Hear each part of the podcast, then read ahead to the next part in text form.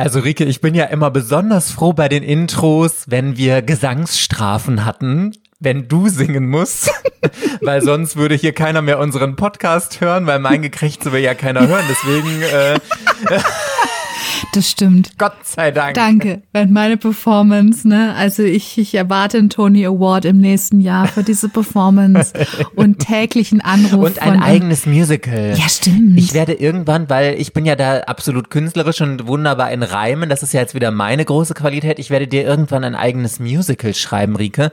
Und du wirst dann mein Star auf der Bühne sein und das singen. Da sehe ich dich. Oh, Absolut. oh, danke. Was Ja. ist, das, das Musical wird auch heißen, erwartet, unerwartet. Expected, unexpected. Das ist natürlich Englisch, ist ja klar, aber wir wirst natürlich am West End damit reüssieren und das als erstes dort vorstellen, vermute ich doch mal, oder? Richtig. Und danach Ja, direkt zum Broadway, Broadway. genau. Und dann von da back to Germany. und Irgendwann, dann aber genau. so in Hamburg, ne? The place to be. Mindestens. Yes, da sehe ich das. Absolut. Ich, ich mache dann die Übersetzung. Und dann, Ja? Aus dem Geil, ersten Englischen. ja. Ich, ich, möchte, ich, möchte dann, ich möchte dann so ein geiles Interview, in dem ich dann so erzähle, was ich mir da alles bei gedacht habe und ja, wie schwer es war, dann auch wirklich den Rhythmus so richtig zu übersetzen, dass da viel Musikalität vorausgesetzt wurde, dass aber auch gute Kenntnis des Autors da hilfreich war. Und ähm, ne, dann kann ich so ein bisschen erzählen, wie lange wir uns kennen und diesen Podcast und deswegen, ah, es wird großartig. Schön, super. Jetzt bin ich schon wieder ganz thrilled, weil ich ein neues Projekt vor der Brust habe. Geil. Okay. Du hast ja unsere letzte äh, Podcast-Folge verloren und musstest deswegen, ich habe keine Ahnung mehr, wie der Song hieß. Ich weiß nur noch, dass er Crazy Frog war. Ram Dam, ding, ding, ding, ding, ding. Blue Moon, genau, so hieß der Song. Und es ist ja sogar ein, ähm, ein, äh, wie nennt man das? ich reiß hier schon alles vor, vor Euphorie fällt mir ja alles vom Schreibtisch. Ach du Schande, immer hier passiert noch richtig was im Podcast. Also du siehst, meine Euphorie kennt keine Grenzen für deinen Remix und ich bin ganz gespannt jetzt schon in deinen großartigen Song hineinzuhören. Ding blue moon, blue moon, blue moon, dippa dippa dim blue blue blue blue moon, dippa dippa dim blue blue blue blue moon, dippa dippa dim ba ba ba ba ba ba ba ba ba ba ba ba ba ding ding ding ding dong ding blue moon. Oh mein fucking Gott, Rike, es ist ja wirklich total crazy Frog. Ich bin ja komplett begeistert. Wenn ich Danke. nicht schon alles im Vorfeld vom Tisch gerissen hätte, dann würde ich es jetzt noch tun, ja. Ja. Also Rike, deinen wunderschönen Gesang in allen Ehren, aber das eigentliche Highlight ist natürlich dein grandioses Musikvideo, das nur so vor Erotik und Sexappeal und spektakulärer Effekte so strotzt. Deswegen kann ich euch allen nur empfehlen, jetzt mal auf Instagram, erwartet, unerwartet. Es lohnt sich auf jeden Fall und danach können wir euch heiße Nächte prophezeien. Erwartet, unerwartet. Der Podcast mit mysteriösen, emotionalen und spannenden Geschichten, mit deren Ende du niemals gerechnet hättest. Mit der Queen of Ingeniosität, Rike, und der Princess of Drama, Mike. Hello, hello, hello, you beautiful sunshines. Connected über die Weiten des Internets. Zwischen München und Köln sind hier Rike und Mike für euch. Hallo, hallo.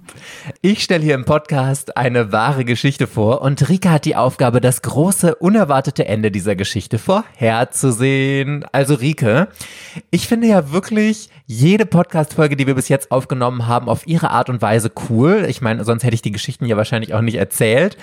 Aber es gibt ja immer so Folgen, die nochmal ganz besonders herausstechen, weil die Geschichten einfach so emotional, so spannend sind und also ich möchte die Erwartungen jetzt bei dir nicht zu hoch schon von Anfang an stecken, aber ich bin mir sehr sicher, dass heute so eine von diesen ganz besonderen Geschichten wird. Ja. Also, bevor ich dir meine heutige Geschichte erzähle, möchtest du jetzt natürlich unbedingt noch wissen, welche große Frage du mir heute beantworten sollst. Und sie lautet, wie schaffte es Saru Brearley nach 25 Jahren seine verlorene Familie wiederzufinden? Yes, mal was ganz anderes. Ich bin immer wieder fasziniert und ich finde das ja gerade an unserem Podcast so toll, dass wir immer wirklich in ganz komplett unterschiedliche Gefilde uns begeben. Ich bin ganz überrascht von dem Einstieg von dir. Normalerweise erzählst du mir ja immer erst so ein bisschen was und es gibt irgendein allgemeines Thema und dann palavern wir da und dann kommt irgendwann die große Frage. Und jetzt hast du mich so richtig rein, zack, ins kalte Wasser. Ich bin auch so, okay, okay, worum geht's? Richtig, richtig, weil heute, das wird eine ewig lange Folge, da habe ich mir gedacht, komm, da schenke ich mir mal das Geplänkel mit dir am Anfang. Und weil die Folge wird eh, wenn ihr sie hört, wisst ihr es ja schon, aber wahrscheinlich so fünf Stunden, Rike. Also da kannst du dich schon mal drauf. Ich hoffe, du hast heute Abend nichts vor. Der endlose Podcast Richtig. wird das jetzt. Wunderbar. Okay, also ich habe jetzt hier ein, ein Foto von einem sehr niedlichen kleinen Jungen äh, zugeschickt bekommen, der aussieht, als käme er boah, aus Indien oder auf jeden Fall irgendwie so aus, aus dem asiatischen ähm, Bereich, hat eben schwarze Haare, dunkle Augen. Ich würde mal schätzen, dass er vielleicht so oh, sechs, sieben Jahre alt ist, äh, hat so ein weißes Oberteil an und schaut sehr ernst in die Kamera vor einem grauen Hintergrund. Sehr gut analysiert schon wieder von dir. Also das ist besagter Saru Brearley. Er ist 1981 in Guinness-Ley in Indien geboren. Hast du absolut richtig äh, gesehen. Und auf dem Foto muss er so vier oder fünf Jahre alt gewesen sein. Und er hat mit seiner Familie in einer kleinen Stadt in Indien gewohnt, in einer winzig kleinen Unterkunft. Der Boden aus gestampftem Kuhdung und Lehm. Und die Wohnung war nur ein einziger Raum mit einer Feuerstelle. Ja. Und die Eltern haben sich getrennt, weil seine Mutter eine Hindu und der Vater Muslim war. Und das war zu der Zeit eine eher äh, ungewöhnliche Verbindung. Und der Vater hat danach auch neu geheiratet und dann kaum noch Zeit mit seinen Kindern verbracht. Also die Mutter da komplett alleine gelassen. Und trotz allem sagt Saru rückblickend, dass das die schönste Zeit seines Lebens war, als er in dieser kleinen Hütte gelebt hat. Kann man sich gar nicht vorstellen so richtig, oder? Oh, kann ich mir schon vorstellen, weil man dann immer wieder halt feststellt, dass das Materielle dann doch nicht das ist, was äh, Menschen zufrieden macht und gerade auch Kinder nicht. Wenn er sich aber in dieser Hütte geborgen und aufgehoben gefühlt hat und sicher, dann äh, ne, ist das wichtiger als ein eigenes Zimmer und eine tolle Heizung und was weiß ich, was alles für Luxus zu haben. Insofern doch, das kann ich mir gut vorstellen sogar, dass er das so gut in Erinnerung Ich bin hat. gespannt, ob du äh, diese Ansicht noch weiter vertrittst, wenn ich dir die Geschichte ein bisschen weiter erzähle. Ich finde es aber auch allgemein super spannend und ich weiß nicht, ob du das auch kennst. Von mir kenne ich das total, weil ich habe in meiner Kindheit und Jugend ja wirklich richtig viel Scheiße einfach erlebt und da ist wirklich super viel Schlimmes bei gewesen.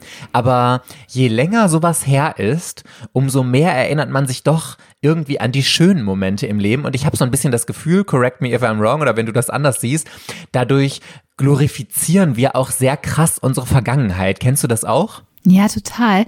Ähm, ich finde es aber interessant, weil ich habe dazu immer so widersprüchliche ähm, Interpretationen von Psychologen gelesen.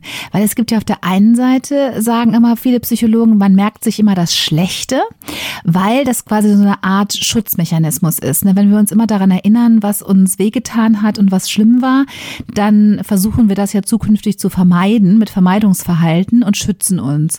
Und dann gibt's aber genau die gleichen Psychologen behaupten dann aber auf der anderen Seite, ja, wir neigen dazu zu glorifizieren. Im Nachhinein ähm, findet man ja auch immer Beziehungen, die man geführt hat und die man aus einem guten Grund beendet hat weiß man, erzählt man dann auf einmal wieder, ach, der war doch eigentlich was doch, was doch total schön, weil uns das Gehirn wiederum dann die positiven Ereignisse immer reinspielt. Also vielleicht sollten wir jetzt, das ist das alte Thema, sollten wir jetzt jemanden äh, psychologisch geschulten unter unseren Hörenden haben, der in der Lage ist, uns das ein bisschen zu erläutern, wann das Gehirn auf welchen Mechanismus zurückgreift, würde mich das sehr interessieren, weil wie gesagt, man kennt so beides, dieses sich nur noch an die schlechten Sachen, die schlechten Dinge im Kopf behalten und auch im Nachhinein alles irgendwie schön zeichnen und glorifizieren was und ach ja, war doch eigentlich alles doch noch ganz gut.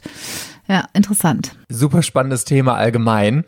Bei Saru war es auf jeden Fall so, dass er mit seiner Mutter und drei Geschwistern gelebt hat. Seine jüngere Schwester Shekila und die beiden älteren Brüder Gudu und Kalu.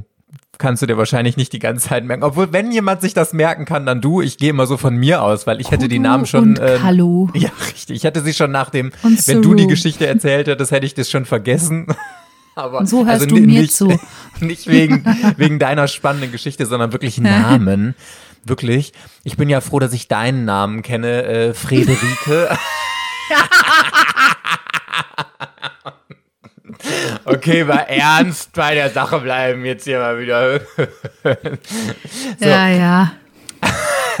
Aber weil der Vater nicht mehr da war, musste eben Sarus Mutter alleine für die Familie sorgen und deswegen hat sie auf ganz vielen Baustellen gearbeitet und dann den ganzen Tag bei brütender Hitze schwere Steine geschleppt. Sechs Tage die Woche von Sonnenaufgang Ach, bis Sonnenuntergang. Richtig, richtig krass, oder?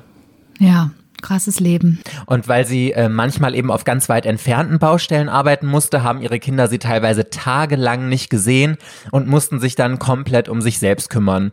Und die Kids sind dann auch morgens aus dem Haus gegangen und haben alle irgendwie versucht, was zu essen aufzutreiben. Entweder sind sie irgendwo arbeiten gegangen, also so Tagesarbeit, wenn sie irgendwo gebraucht wurden und irgendwo was gefunden haben, oder ähm, sie haben was durch Betteln bekommen und das wurde dann alles abends mit nach Hause gebracht und was alle bekommen hatten, entweder wenn sie was zu essen geschenkt bekommen hatten oder ähm, Geld verdienen konnten, davon haben sie Essen gekauft, das wurde dann abends gemeinsam gegessen. Und das war dann mal mehr, mal weniger und meistens aber etwas weniger und so waren die meisten Kinder, also die vier, eigentlich nur Haut und Knochen. Ich finde das wirklich, das ist ja so fernab von unserer Realität und ich finde das Ja. so schrecklich mir vorzustellen. Das schließt so ein bisschen an unsere, unser Gespräch äh, in der, unserer letzten langen Folge, als es um die Mondlandung ging, an und wir darüber sprachen, wie krass es ist, dass so viel Milliarden in so kurzer Zeit von Nationen zur Verfügung gestellt worden sind, um eine Mondlandung zu finanzieren und so viele andere Menschen auf der Welt nicht mal jeden Tag eine normale Mahlzeit auf dem Tisch stehen haben. Wie weit, also wie diese Schere auseinanderklafft zwischen Realitäten, ne? Dass die einen Total. Menschen hier in der ersten Welt, wozu wir gehören, eben nicht wissen, wofür wir unser Geld ausgeben wollen, ob wir jetzt dieses Jahr drei oder viermal Urlaub machen oder uns noch ein neues Auto kaufen und so weiter und so fort. Und andere Leute den ganzen Tag äh, schon Kinder damit beschäftigt sind, überhaupt nur sich Nahrung zusammenzusuchen, damit sie überleben können. Das ist auch, ich werde, ich werde die Folge jetzt auf jeden Fall jetzt schon meinen Kindern vorspielen, weil das ist so, wahrscheinlich bin ich da auch so ganz typisch, aber so gerne so ein Vortrag, den wir unseren Kindern halten, ne? So dieses, ihr wisst das gar nicht zu schätzen, wie gut ihr es habt. Ihr habt gar keine Ahnung, wie Der andere Klassiker. Kinder leben. Ja, aber ist ja auch so, ist, ne? Wenn dann die Kinder anfangen rumzumehren, weil man ihnen zum Abend, zum äh, Fernsehabend mit den Freundinnen nicht noch eine vierte Süßigkeit zur Auswahl mitgebracht hat und meinen, sie könnten da ernsthaft irgendwie meckern, dann stehe ich da ja manchmal vor und denke, boah, das ist alles so absurd, diese Welt ist so absurd und die Kinder sind jetzt gerade so absurd. Dabei ist das natürlich letzten Endes ja mein Fehler. Ich, ne? ich verwöhne sie ja dann und ich ähm, richte sie, richte ihnen ja ein Leben in materiellen Wohlstand ein, aber ähm, dann kommen diese Vorträge. so, es gibt mehr Kinder, Ich finde diesen Gedanken gerade richtig geil, dass unsere Folge bald deutschlandweit dafür genutzt wird, um Kindern vor Augen zu führen, wie privilegiert sie doch sind. Wird gesagt so, und wenn du das nicht nochmal zu schätzen weißt, dann kannst du nochmal die erwartet unerwartet Folge hören mit dem armen Nein! der nichts zu essen Nicht schon hat. wieder mit der Nein! bekloppten Rike und dem doofen Mike. Da freue ich mich schon drauf, geil. nee, nee, nee. Aber ich musste lustigerweise, als ich die äh, Geschichte jetzt vorbereitet habe, habe ich auch die ganze Zeit darüber nachgedacht, dass wir in Deutschland ja auch ernsthaft gerade über so Sachen diskutieren wie, ähm, wir können, wir sollen ein bisschen kürzer duschen und da kriegen direkt die Leute totale Schnappatmung und äh, nein, ich lasse mir mein Duschen nicht verbieten, ich dusche solange ich will. Oder wenn es heißt, du musst mal ein bisschen äh, die Heizung runterdrehen, weil möglicherweise wir nicht genug diesen Winter haben. Und da gehen die Leute komplett auf die Barrikaden und ja, das unterstreicht ja nur noch mal, was du gerade gesagt hast, dass die Lebensrealität von Leuten teilweise komplett auseinandergeht und wie unfassbar privilegiert wir doch sind, was wir uns wirklich Ja. immer wieder vor Augen führen müssen. Ne? Absolut, ja, total richtig. Okay, wie Saru gelebt hat, können wir uns jetzt vorstellen. Das große Drama beginnt aber, als Saru fünf Jahre alt war, und zwar an einem Bahnhof. Da war Saru oft mit seinem äh, Bruder Gudu, um zu betteln eben. Und die Jungs sind immer mit dem Zug in eine etwas größere Stadt im Umkreis gefahren, weil es da einfach bessere Chancen auf Essen gab. Also die haben ja in einem wirklich relativ kleinen Dorf gelebt. Einen Fahrschein hatten sie natürlich nicht. Aber wenn ein Schaffner gekommen ist, ja, was glaubst du, haben die dann gemacht? Sich im Klo versteckt. Der Klassiker. Noch besser, sie sind einfach vom fahrenden Zug runtergesprungen und abgehauen. Ach du Scheiße. Oh Gott. Was Bitte man halt so nachmachen. macht. Ne? Das Nee, müssen wir jetzt immer dazu sagen, weil es ja jetzt unsere Kinderfolge, ne? Das ist ja Richtig. unsere Kinderlernen-Bescheidenheit-Folge. Und dann müssen wir auch immer dazu sagen, bitte liebe Kinder nicht nachmachen. Man kann nicht vom fahrenden Zug einfach unterspringen. Ist keine gute Idee. Saru und Guru waren auf jeden Fall an diesem Tag, um den es heute geht, wieder betteln. Und am Abend war Saru super erschöpft und hat eben seinem Bruder gesagt, dass er sich einfach mal kurz am Bahnhof auf eine Bank hinlegen und ausruhen will. Und Guru hat ihm dann auch gesagt, ja, ist total fein, schlaf mal hier eine Runde, aber er soll dann auch wirklich hier bleiben und er würde ihn eben später da wieder abholen. Ja, jetzt kannst mhm. du ja mal vermuten, was dann weiter passiert ist. Also da ja die Ausgangsfrage heißt, wie hat er nach 25 Jahren seine Familie wiedergefunden, fürchte ich jetzt, dass er irgendwie nicht wiedergekommen ist und der Arme da alleine geblieben ist, oder? Ganz genau, ja. Also mitten in der Nacht ist Saru dann aufgewacht und war wirklich total verschlafen und döselig im Kopf. Er hat sich dann nämlich gefragt, wo einfach sein Bruder geblieben ist, weil der war immer noch nicht gekommen. Und ob er wohl in einen Zug vielleicht eingestiegen ist oder so. Was hättest du dir gedacht? Also wenn du da mitten in der Nacht mit fünf Jahren so um den Dreh aufgewacht wärst und komplett alleine, dein Bruder, der dir versprochen hat, ich hol dich ab, ist immer noch nicht da. Kann man sich auch ja. schwer vorstellen, ne? Aber ja, ich wäre ja total panisch geworden. Vor allem, ich habe da echt so ein Trauma von. Ich habe wirklich immer als Kind ganz, ganz schlimm Angst gehabt, dass meine Mama mich vergisst. Also ich habe auch wirklich jeden Tag, wenn ich im Kindergarten war, aber auch noch später in der Schule, ähm, habe ich gedacht, dass sie mich nicht abholt, dass sie mich bestimmt vergessen wird. Also meine Mutter hat schon gesagt, es war echt schon ein bisschen pathologisch, weil sie sagte, was glaubst du, ich vergesse doch mein eigenes Kind nicht. Aber ich hatte immer diese Vision und ähm, mit meinem Bruder, ähm, mit dem ich ein sehr, sehr enges Verhältnis hatte, weil er eben auch nur ein Jahr älter ist als ich und wir immer alles zusammen gemacht haben, auch in der gleichen Kindergartengruppe und so waren, war das genauso. Also wenn der irgendwie äh, zu spät gekommen ist, auch später noch, als er schon erwachsen war, irgendwohin und wir waren verabredet, dann habe ich gleich totale Horrorszenarien gehabt, dass der tot ist, überfahren, nie wiederkommt und habe wirklich teilweise heulend in meinem Zimmer gesessen äh, und war fix und fertig mit den Nerven, weil ich irgendwie da immer gleich ein Katastrophenszenario vor Augen hatte. Also insofern glaube ich, kann ich sehr sicher sagen, vor allem mit fünf Jahren, ich hätte nur noch geweint, ich hätte gezittert, ich hätte mich unter der Bank versteckt, ich hatte auch mal so Angst vor anderen Leuten in dem Alter, hätte bestimmt auf jeden Fall keinen angesprochen und ja, wäre komplett verzweifelt gewesen. Also es ist furchtbar, wirklich totaler Albtraum. Krass, wie ähnlich wir uns da auch wieder sind, weil bei mir wäre es genau das gleiche gewesen. Ich Echt? war so ein richtiges Schisserkind, ich war so ein richtiges Mutterkind. Ja. Ich habe immer an meiner Mutter geklebt, ja, ich, ich habe mich nie getraut, mit Fremden mhm. zu reden, also wirklich bis sehr weit ja. in meine Jugend rein bei, bin ich da, also ich rufe ja heute noch nirgendwo freiwillig an, kennen wir ja beide auch. Vielleicht, vielleicht ist das so ein, ist das so ein beide. Ding, ja, woher das kommt. Spannend. Guck mal, das wird ein richtiger Psychologie-Podcast, wo wir uns hier gegenseitig analysieren. Interessant auf jeden Aber Fall. Echt? Ja, voll. Ja, wir tauchen noch so in die Tiefen unserer Kindheit und unsere, die Ursprünge unserer Ängste. Aber was ist ja wirklich interessant weil ich würde ja schon sagen, dass wir beide auf jeden Fall extrovertierte Menschen sind, Total. die ja gerne in Kontakt mit anderen sind. Ne? Und ich, äh, als Kind war das wirklich bei mir auch gar nicht so. Ich habe mich wirklich auch, kann ich mich in einer Musikschule, ähm, äh, wo ich war, wenn meine Stunde zu Ende war und die nächsten Kinder kamen rein, habe ich mich unterm Tisch versteckt. Ach krass. Und habe dann da ganz alle, habe ich dann da alleine gesessen und habe die Füße beobachtet, bis ich die Füße meiner Mutter gesehen habe. Und dann bin ich ganz schnell rausgekrabbelt gekommen und quasi wirklich mich an die Beine geworfen. Und dann bin ich erst mit nach Hause gegangen. Also ich war da sehr, sehr unsicher. Ach, das ist Fall. ja krass. Mhm. Bist du irgendwann auch mal von zu Hause so abgehauen mäßig? So, ich habe keinen Bock mehr auf euch, ich verlasse euch jetzt? Ja, ständig. Ich habe, also nicht wirklich, ne? Ich habe das immer meiner Mutter erzählt, dass ich jetzt meine Sachen packe und dass ich gehe. Und ich habe dann auch meine Sachen gepackt und ich bin dann auch gegangen. Und dann bin ich halt so wütend. Äh, mein heutiges Temperament ist da immer noch nah dran. Wütend vor mich hingestapft. Und dann ist meine Mutter gekommen und hat dann, oh, jetzt komm doch bitte wieder nach Hause. Und dann habe ich so ganz großzügig, okay. Dann komme ich jetzt doch wieder nach Hause. dann bin ich wieder abmarschiert. Manchmal hat sie Geil. mich auch, wir haben halt einen Garten, einen schönen Garten, ähm, um, der um unser, mein Elternhaus herumgeht. Und wenn ich rausgehen will, dann muss ich erst durch den Garten und dann muss ich durch so ein Türchen. Und da ist auch eine Gegensprechanlage. Und da hat meine Mutter mich häufig dann schon in der Gegensprechanlage abgefangen und dann gesagt, ach Rike, jetzt sei mir doch nicht so böse. Und dann habe ich dann auch mal, ich habe ich hab ja nur darauf gewartet. Ne? Und dann habe ich gedacht, okay, dann komme ich jetzt wieder nach Hause. Drama, Drama, immer schon. We love ja. a good drama, schon always und äh, heute immer noch. Yes. Aber ich hatte das lustigerweise auch. Ich bin, ich, es gab nur eine einzige Situation, wo ich wirklich mal von zu Hause ab, abgehauen in Anführungszeichen bin. Ich habe dann ganz dramatisch nämlich meine Tasche gepackt. Ich habe dann nur Bücher reingepackt nichts anderes, kein Essen, kein gar nichts. Und dann bin ich aus der Haustür rausgestapft. Meine Mutter hat mich auch ziehen lassen, war der äh, Furzpiep egal. Die wusste genau, okay, das kann keine drei Sekunden dauern, bis das Kind wieder hier ist.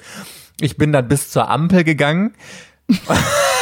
Und dann bin ich wieder umgedreht. Und meine Mutter erzählt mir, also wir haben da noch ein paar Mal drüber gesprochen, also im Scherz heutzutage. Sie, sie hat immer, ja, wo du damals ausge, äh, abgehauen bist und so. Sie sagt immer, sie hätte mich aus dem Fenster beobachtet, aber ich bin mir ganz sicher, dass sie noch nicht mal zum Fenster gegangen ist, sondern einfach in der Küche stand, weil sie genau wusste, das Kind ist in zehn Sekunden eh wieder hier, weil, weil es sich nicht weiter wegtraut. And she was right. Ach, das glaube ich. Ah, das glaube ich nicht. Die hat, die, hat, die hat aber bestimmt geguckt.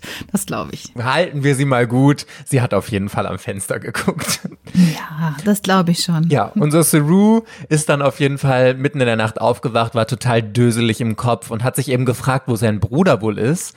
Und er hat vermutet, dass der vielleicht in einen Zug eingestiegen ist, weil die Jungs das ganz oft gemacht haben, um da auf dem Boden nach Münzen zu suchen, die äh, Passagiere eben verloren haben, ob da was rumlag. Aber ähm, ja, war nicht. Und deswegen ist Suru auch in einen Zug eingestiegen, der da direkt bei ihm am Gleis stand, hat aber niemanden gefunden.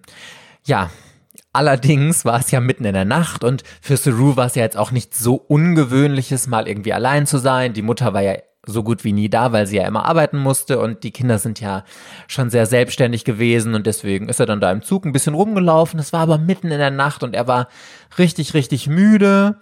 Ja, und so hat er sich dann einfach auf eine Bank im Zug gelegt und wollte einfach noch ein bisschen weiter schlafen. Also der hatte ja total die Ruhe weg. Also das komplette Gegenteil von mir als Kind. Das ist so krass, wie man einfach erzogen wird. Ne? Ich glaube, wenn du einfach als Kind schon in diese Rolle gedrängt wirst, dass du gar keine andere Chance hast, als komplett selbstständig zu werden.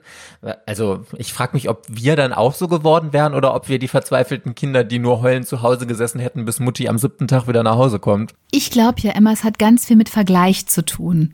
Also ich, ne, es gibt doch auch solche Studien, dass zum Beispiel ähm, Leute, Leute, die in einen Krieg ziehen, der nicht im eigenen Land stattfindet. Also nehmen wir so einen typischen amerikanischen Soldaten, der in den Irakkrieg muss, dass deren Traumata von dem Kriegserleben viel schwerer sind als zum Beispiel, wenn hier von den, äh, von den Veteranen aus dem Zweiten Weltkrieg, weil, und das ist der Punkt, da haben das alle erlebt. Also während des Zweiten Weltkriegs haben quasi alle Männer in einem bestimmten Alter Erfahrungen mit Waffen, mit, mit Krieg, mit Front gemacht.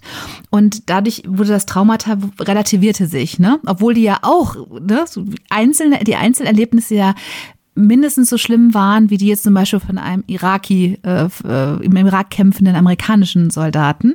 Aber dieses Zurückkehren ins eigene Land und damit konfrontiert sein, dass allen anderen, alle anderen diese Erfahrung nicht gemacht haben und die ganz normal weiterleben und denen total gut geht in dem Wohlstand, dass das häufig nochmal so ein extra Trigger für posttraumatische Belastungsstörungen ist. Und ich glaube, wenn du in so einem Land aufwächst, wie jetzt unser Suru, ich vermute mal, den anderen Kindern wird es nicht viel anders gegangen sein. Die werden in ähnlichen Zuständen gelebt haben. Für den wird es einfach die komplette Normalität gewesen sein und deswegen vielleicht auf so eine perverse Art weniger traumatisierend.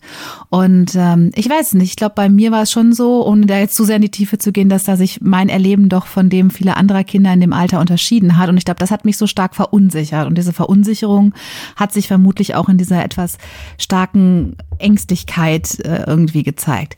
Aber voll der Psychologie-Podcast. Lass uns das zum Untertitel machen. Erwartet, unerwartet. Der Psychologie-Podcast. Tiefenpsychologische Analysen mit Mike und Rike. Alles, mal, wir haben, wir haben bald so eine lange Aufzählung. Wir sind dann der spannende Geschichten, Psychologie, Feminismus-Podcast und alles drum und dran. Queer, Stimmt. queer sind wir Ja, auch. wow. Also immer das rundum sorglos Paket. Ihr braucht eigentlich gar auch. keine anderen, anderen Podcasts zu hören außer uns, Richtig. weil wir haben ja alles Stimmt. True Crime, auch ab und zu mal wieder Infotainment, alles. Ja, geil. Okay. Okay, unser Saru hat also im Zug ein bisschen geschlafen und leider ist der Zug dann losgefahren. Oh, Und leider Oh Gott. ist Saru davon nicht wach geworden. Der hat so tief und fest geschlafen und ist erst wach geworden, als er morgens von der Sonne geweckt wurde, die durchs Zugfenster geschienen hat. Oh also da Gott. sind schon einige Stunden in der Zeit vergangen. Und der Zug fuhr immer noch, also war immer noch nicht angekommen. Und die Landschaft ist schön an ihm vorbeigesaust. Und Saru hat richtig Panik bekommen. Also absolut verständlich. Wir hätten ja schon äh, Klar. doppelt und dreifach Panik bekommen, aber jetzt hat auch Saru dann Panik bekommen. Was hättest du an seiner Stelle gemacht, wenn du da morgens aufwachst im Zug, der jetzt schon stundenlang gefahren ist und nicht weißt, Ja, ja. wo bin ich eigentlich? Also wie es das heißt, ne, was hätte ich gemacht? Natürlich mit meinem jetzigen Erwachsenenwissen hätte ich mir Hilfe gesucht und hätte jemanden Erwachsenen geschildert, was mir zugestoßen ist. Ich bin aber ziemlich sicher, dass ich da als fünfjähriges Kind mich, wie gesagt, wahrscheinlich irgendwie unter einer Bank versteckt hätte, ähm, zusammengerollt und vor mich hingewimmert und geweint und gehofft, dass irgendwie ich aufwache und das alles nur ein böser Traum gewesen ist. Ich weiß nicht, ob ich da so handlungsfähig gewesen wäre. Ich glaube es eher nicht. Ja, ich, ich würde immer so gerne mal was anderes sagen als du, aber tatsächlich bin ich mir ganz sicher, dass ich haargenau das gleiche gemacht hätte. Ich hätte mich heulend da irgendwo hingekauert Ja. und einfach nicht mehr bewegt und äh, wäre da hocken geblieben. Keine Ahnung wie lange, aber ähm, ja, ist natürlich jetzt auch aus unserer Perspektive schwer rückwirkend äh, zu einem Fünfjährigen zu sagen. Saru hat auf jeden Fall auch total angefangen zu weinen, war super verzweifelt und hätte wahrscheinlich möglicherweise jemand um Hilfe gefragt, aber es war niemand da. Er war komplett alleine in diesem Waggon und die Türen waren natürlich alle zu. Es war ein fahrender Zug, also er ist da überhaupt gar nicht rausgekommen. Und er hat so krass geweint, er war so verzweifelt, dass er dadurch wiederum total erschöpft geworden ist und, Und wieder, eingeschlafen. ist. Ja, aber das wird, also ich glaube, das ist realistisch. So wäre es mir wahrscheinlich auch gegangen. Das kann ich mir gut vorstellen. Hm, okay. Ja, Ach also Gott, im Grunde in den Schlaf Schatz. geweint, ja. Hm. Und als er dieses Mal wach wurde, hat der Zug gerade einen Bahnhof erreicht. Und Saru wollte auch aussteigen, aber die Türen haben sich einfach nicht öffnen lassen. Und er hat wild dagegen getrommelt, aber es ist einfach nichts passiert, bis der Zug sich wieder in Bewegung gesetzt hat. Oh und nein. ist. Oh Gott, wie weit war der denn schon von zu Hause jetzt mittlerweile entfernt? Also der Zug muss auf jeden Fall sehr, sehr viele Stunden schon unterwegs gewesen sein. Er ist ja nachts da eingestiegen Mhm. und jetzt war es auf jeden Fall schon Vormittag oder so. Also das müssen mehrere Stunden auf jeden Fall gewesen sein. Ja. Und tatsächlich ist der Zug dann halt weitergefahren und das Ganze ist mehrere Male passiert. Also der Zug hat immer an einem Bahnhof angehalten, die Türen haben sich nicht öffnen lassen und es ging weiter. Und ganz ehrlich, also spätestens an diesem Punkt muss das für ein Kind doch komplett traumatisierend sein. Da kannst du ja noch so selbstständig sein, wie du willst. Ich meine, der war fünf Jahre alt und du weißt überhaupt nicht, was mit dir passiert. Du wirst da einfach weitergeschleift. Also Ganz furchtbar. Wirklich, ich sag ja, das ist echt, also es ist eine triggernde Folge für mich, weil das wirklich so totale Kindheitsängste bei mir hochholt. Also dieses Verlassen, verloren, komplett alleine sein, nicht wissen, wo man ist, aber auch sozial komplett überfordert, sich Hilfe zu suchen und so. Also wirklich totaler Albtraum, voll schlimm. Der arme Junge. Ich krieg da auch beim Erzählen vor Gänsehaut Ja. richtig krass, weil, also, ja, ich fühle es auch total. Und draußen hat sich auch immer weiter die Landschaft verändert. Es wurde immer grüner. Also die Landschaft bei Saru ist eigentlich eher so sehr düster und sandig, sag ich jetzt mal, gewesen. Und es wurde halt immer grüner und schöner in Anführungszeichen. Und irgendwann hat der Zug dann tatsächlich in einer größeren Stadt gehalten. Die Türen haben sich geöffnet und es sind ganz viele Menschen mit Koffern in den Zug eingestiegen. Und Saru hat die Chance genutzt und ist aus dem Zug rausgestürmt. Ja, und erstmal an einem Bahnhof gelandet. Und das war übrigens in Kalkutta. Ach, auch wenn Saru das zu diesem Zeitpunkt noch nicht wusste. Ja. Ja. Mhm. Also auch noch eine riesige Stadt, ähm, komplett unübersichtlich und ja. Mhm.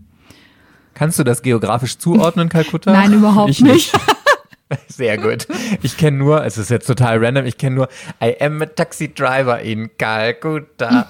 I drive my, kennst du das? Oh Gott. Nein, aber sing weiter, gefällt mir. Nein? Nein. Nein, kennst du das wirklich Möglicherweise nicht? liegt es auch in deiner Taxi, Performance. Taxi in Calcutta. Ja, aber äh, ganz eindeutig liegt es an meiner Performance. Das ist ja nicht ohne Grund, dass ich eigentlich in diesem Podcast hier nicht singe. Ja, ich versuche es ja immer zu ersparen und wahrscheinlich, äh, ja.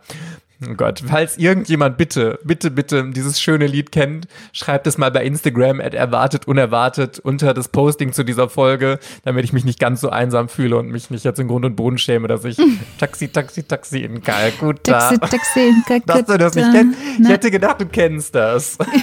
Wie du dich jetzt schämst. Ich zeig dir ich das hab nach der Folge. Du kennst Ja, voll. Also, was hätte denn jetzt die fünfjährige Rike an dieser Stelle einsam an diesem Bahnhof gemacht? Hättest du irgendwelche Leute angesprochen oder hättest du dich weiter versteckt? Es ist wirklich echt schwer ähm, zu sagen. Ähm, ich weiß es nicht, ne, weil das war jetzt ja wirklich eine sehr zugespitzte Situation. Also ich habe mich extrem schwer getan, jemals Leute anzusprechen. Ich kann mir nicht vorstellen, dass ich mich das getraut hätte. Also vermutlich hätte ich mich versteckt und geweint, vielleicht auch gehofft, dass dann jemand auf mich aufmerksam wird und kommt und fragt, oh, was ist denn mit dir, du kleine Süße? Wo ist denn deine Mama oder irgendwie so? Ich glaube nicht, dass ich jemanden angesprochen hätte, nee. Hat Saru tatsächlich auch nicht gemacht, weil er den Leuten da einfach nicht vertraut hat. Und äh, ich, in Indien haben die Kinder dann auch oft ganz schlechte Erfahrungen gemacht, gerade auch mit der Polizei. Ähm, gerade wenn du weise oder so auf der Straße bist, er hat einfach immer auch gelernt, weil er ja sehr viel auch betteln musste und äh, teilweise auch Straftaten begangen hat, sich von der Polizei fernzuhalten. Und deswegen war es für ihn ganz klar, da konnte er auf keinen Fall um Hilfe fragen. Aber er hat jetzt sich zumindest schon mal Gedanken gemacht, was er denn machen könnte. Und er hat sich gedacht, wenn mich ein Zug hier hingebracht hat, dann bringt mich doch ganz sicher auch ein Zug wieder zurück. Ist ja erstmal gar kein schlechter Ja. Gedanke, ne? Das ist logisch geschlossen. Leider wusste er nur nicht, welcher Zug das ist. Also ist er einfach in irgendeinen Zug eingestiegen. Oh nein. Er ist dann eine Stunde bis an den Rand der Stadt gefahren und hat dann umgedreht und ist dann wieder zu dem Bahnhof zurückgefahren, an dem Saru eingestiegen ist. Also zum Glück, wer weiß, wo er sonst noch gewesen wäre, hat aber auch nichts gebracht. Und das hat er tatsächlich wochenlang immer mit anderen Zügen versucht, aber immer das Gleiche. Also die Züge sind irgendwo an den Rand von Kalkutta gefahren und danach wieder umgedreht und zum Hauptbahnhof da zurückgefahren. Aber ganz schön Total clever. Ah, finde ich wirklich. Also vor Ja, allem, voll. das klingt ja, das klingt ja so systematisch. Also ich würde sagen, okay, wenn mich, dies- wenn mich ein Zug hier hingebracht hat, wird mich, wird auch einer wieder dahin zurückfahren, wo ich hin muss. Ich muss einfach nur den richtigen erwischen. Und dann probiere ich jetzt so lange, bis ich den richtigen erwischt habe. Finde ich für ein fünfjähriges Kind schon äh, strategisch und gut überlegt, muss ich sagen. Also Respekt. Absolut. Und er war ja dann schon ein paar Wochen da und hat dann auch gedacht, okay, ich muss jetzt einfach mal irgendwie um Hilfe fragen.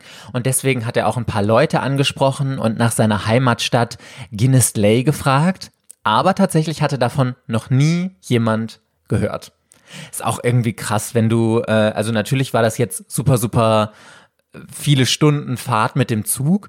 Aber wenn von deiner Stadt noch nie jemand gehört hat und du da so komplett alleine und das Gefühl hast, wirklich niemand kann dir helfen, also es wird nicht besser, ne? Total krass. Allerdings, ich meine, das ist natürlich wahrscheinlich dieser Situation mit vielen Straßenkindern in Indien geschuldet.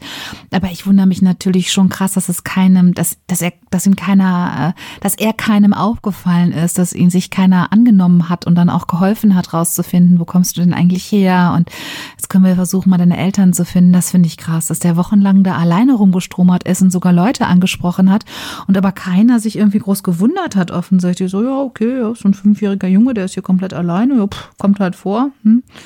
Krass. Ja, es ist tatsächlich das, was du gerade gesagt hast, dass in Indien oder auch jetzt Kalkutta, mein Gott, dass da relativ viele Straßenkinder einfach sind und dass das was ziemlich Normales da ist, so hart das jetzt klingt. Und deswegen hat sich da keiner Gedanken drüber gemacht oder das war jetzt einfach nichts Ungewöhnliches, dass da ein fünfjähriger Junge alleine war und komplett ohne Eltern. Und tatsächlich hat er auch, während er da am Gleis war, sich einer Gruppe von elternlosen Kindern angeschlossen. Und danach hat er noch bei einem Eisenbahner gewohnt. Aber das hat alles nie lange gehalten. Und man muss auch dazu sagen, dass es für elternlose Kinder in Indien sehr, sehr gefährlich ist. Es gibt zwar keine genauen Zahlen, aber sowohl Prostitution, Sklaverei als auch Organhandel sind Oh da Gott. ein wirklich sehr, sehr großes Thema. Richtig, richtig krass. Also es gibt wirklich super viele Gefahren für elternlose Kinder da und du weißt nicht, wen du da ansprechen sollst und du kannst da wirklich jederzeit mit, mit allem, was du machst, setzt du dich einfach einer wirklich großen Gefahr aus. Und er hatte auch mehrmals Erfahrung gemacht, wo er im Nachhinein gesagt hat, oh wow, das hätte aber auch schief gehen können, aber zum Glück konnte er dem immer entkommen, ja. Und Saru hatte tatsächlich noch ein Problem, nämlich dass er die Sprache da überhaupt gar nicht verstanden hat oder Ach nur so, so. einzelne Wortfetzen. In Indien gibt's nämlich alleine 22 offiziell anerkannte Sprachen in den unterschiedlichen Regionen Mhm. und dazu gibt's dann auch noch ganz, ganz viele inoffizielle. Also wenn dann noch eine Sprachbarriere dazu kommt, das macht es ja alles noch viel schlimmer, ne? Oh, ist das furchtbar. Wirklich, ich habe ein ganz beklemmendes Gefühl gerade. Schlimm. Mhm. Ja, und wahrscheinlich ist Saru, wie gesagt, dem allen ganz, ganz oft wirklich nur ganz knapp entkommen, bis er eines Tages einen Jungen so im Alter seines großen Bruders kennengelernt hat, also so 12, 13 Jahre.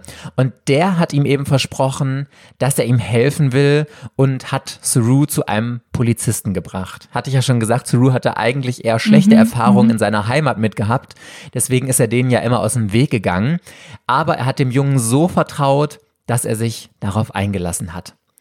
Ja, und er ist dann erstmal mit aufs Revier gekommen und musste ganz, ganz viele Fragen beantworten. Zum Beispiel, wo er herkommt und so. Aber auch auf dem Polizeirevier hat noch nie jemand von Guinness Lay irgendwas gehört.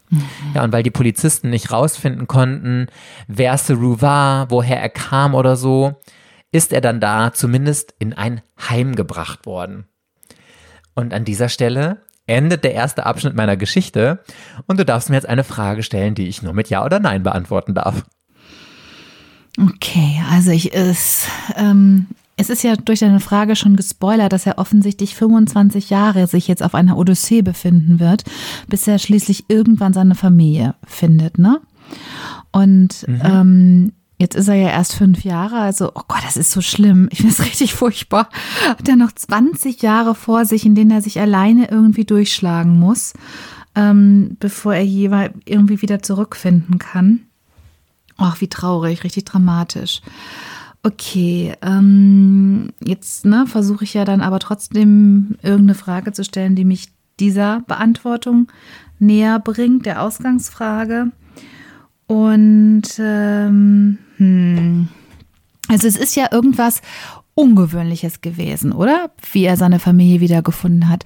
Deswegen vermute ich jetzt, oder ich frage mal, hat er dann letzten Endes durch einen Zufall seine Familie wieder getroffen?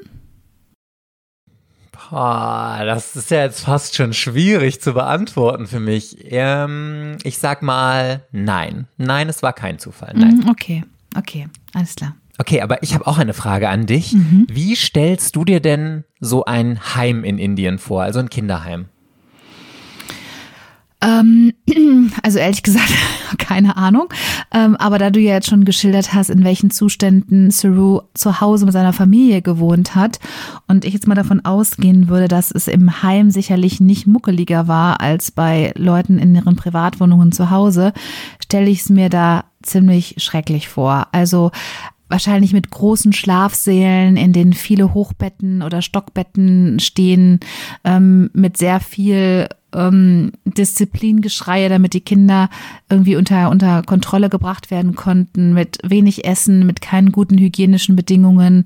Ähm, ich weiß nicht, ob überhaupt irgendwie dafür gesorgt wurde, dass die Kinder zur Schule gingen oder Unterricht bekommen haben und sicherlich keine liebevolle Begleitung durch pädagogisch geschultes Personal. Aber vielleicht ist es jetzt auch schlimmstes Vorurteil, was ich hier von mir gebe und ähm, Du wirst mir jetzt was ganz anderes erzählen, aber das ist jetzt das Bild, was ich jetzt im Kopf habe. Ja, also tatsächlich bist du sehr nah dran bei dem Heim, äh, in dem Saru zuerst gelandet ist.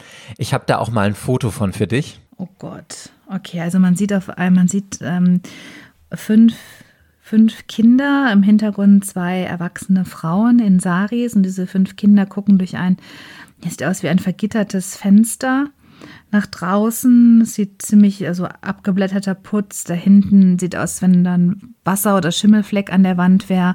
Ähm, die Kinder sehen zwar einigermaßen gepflegt aus, aber sehr traurig und ja, wirkt sehr trostlos, das Bild. Also ich glaube, mit dem Adjektiv würde ich es überschreiben. Sieht sehr trostlos aus. Ohne Wärme und Herzlichkeit. Ja, und ich finde, also es wirkt auf mich fast schon so ein bisschen wie ein Gefängnis eher, als dass Mhm. Ja, es äh, ja. wie ein gemütliches Zuhause aussieht. Ja, absolut. Der in dem äh, rot gestreiften T-Shirt ist übrigens Saru. Ah, Ja. okay. Och je, der ist aber auch ein niedlicher Gottchen. Ja, schlimm. ja, voll. Und dieses Heim, in das er gekommen ist, das bestand aus mehreren Gebäuden. Und Saru hat da in einem riesigen Saal gelebt mit ganz langen Reihen voller Hochbetten. Und die Kinder, die da in diesem Heim gelebt haben, hatten wirklich alle möglichen Geschichten. Manche waren von ihren Eltern verstoßen worden und obdachlos oder sie wurden den Eltern abgenommen, weil sie dort misshandelt wurden. Also ganz, ganz viele verschiedene Geschichten.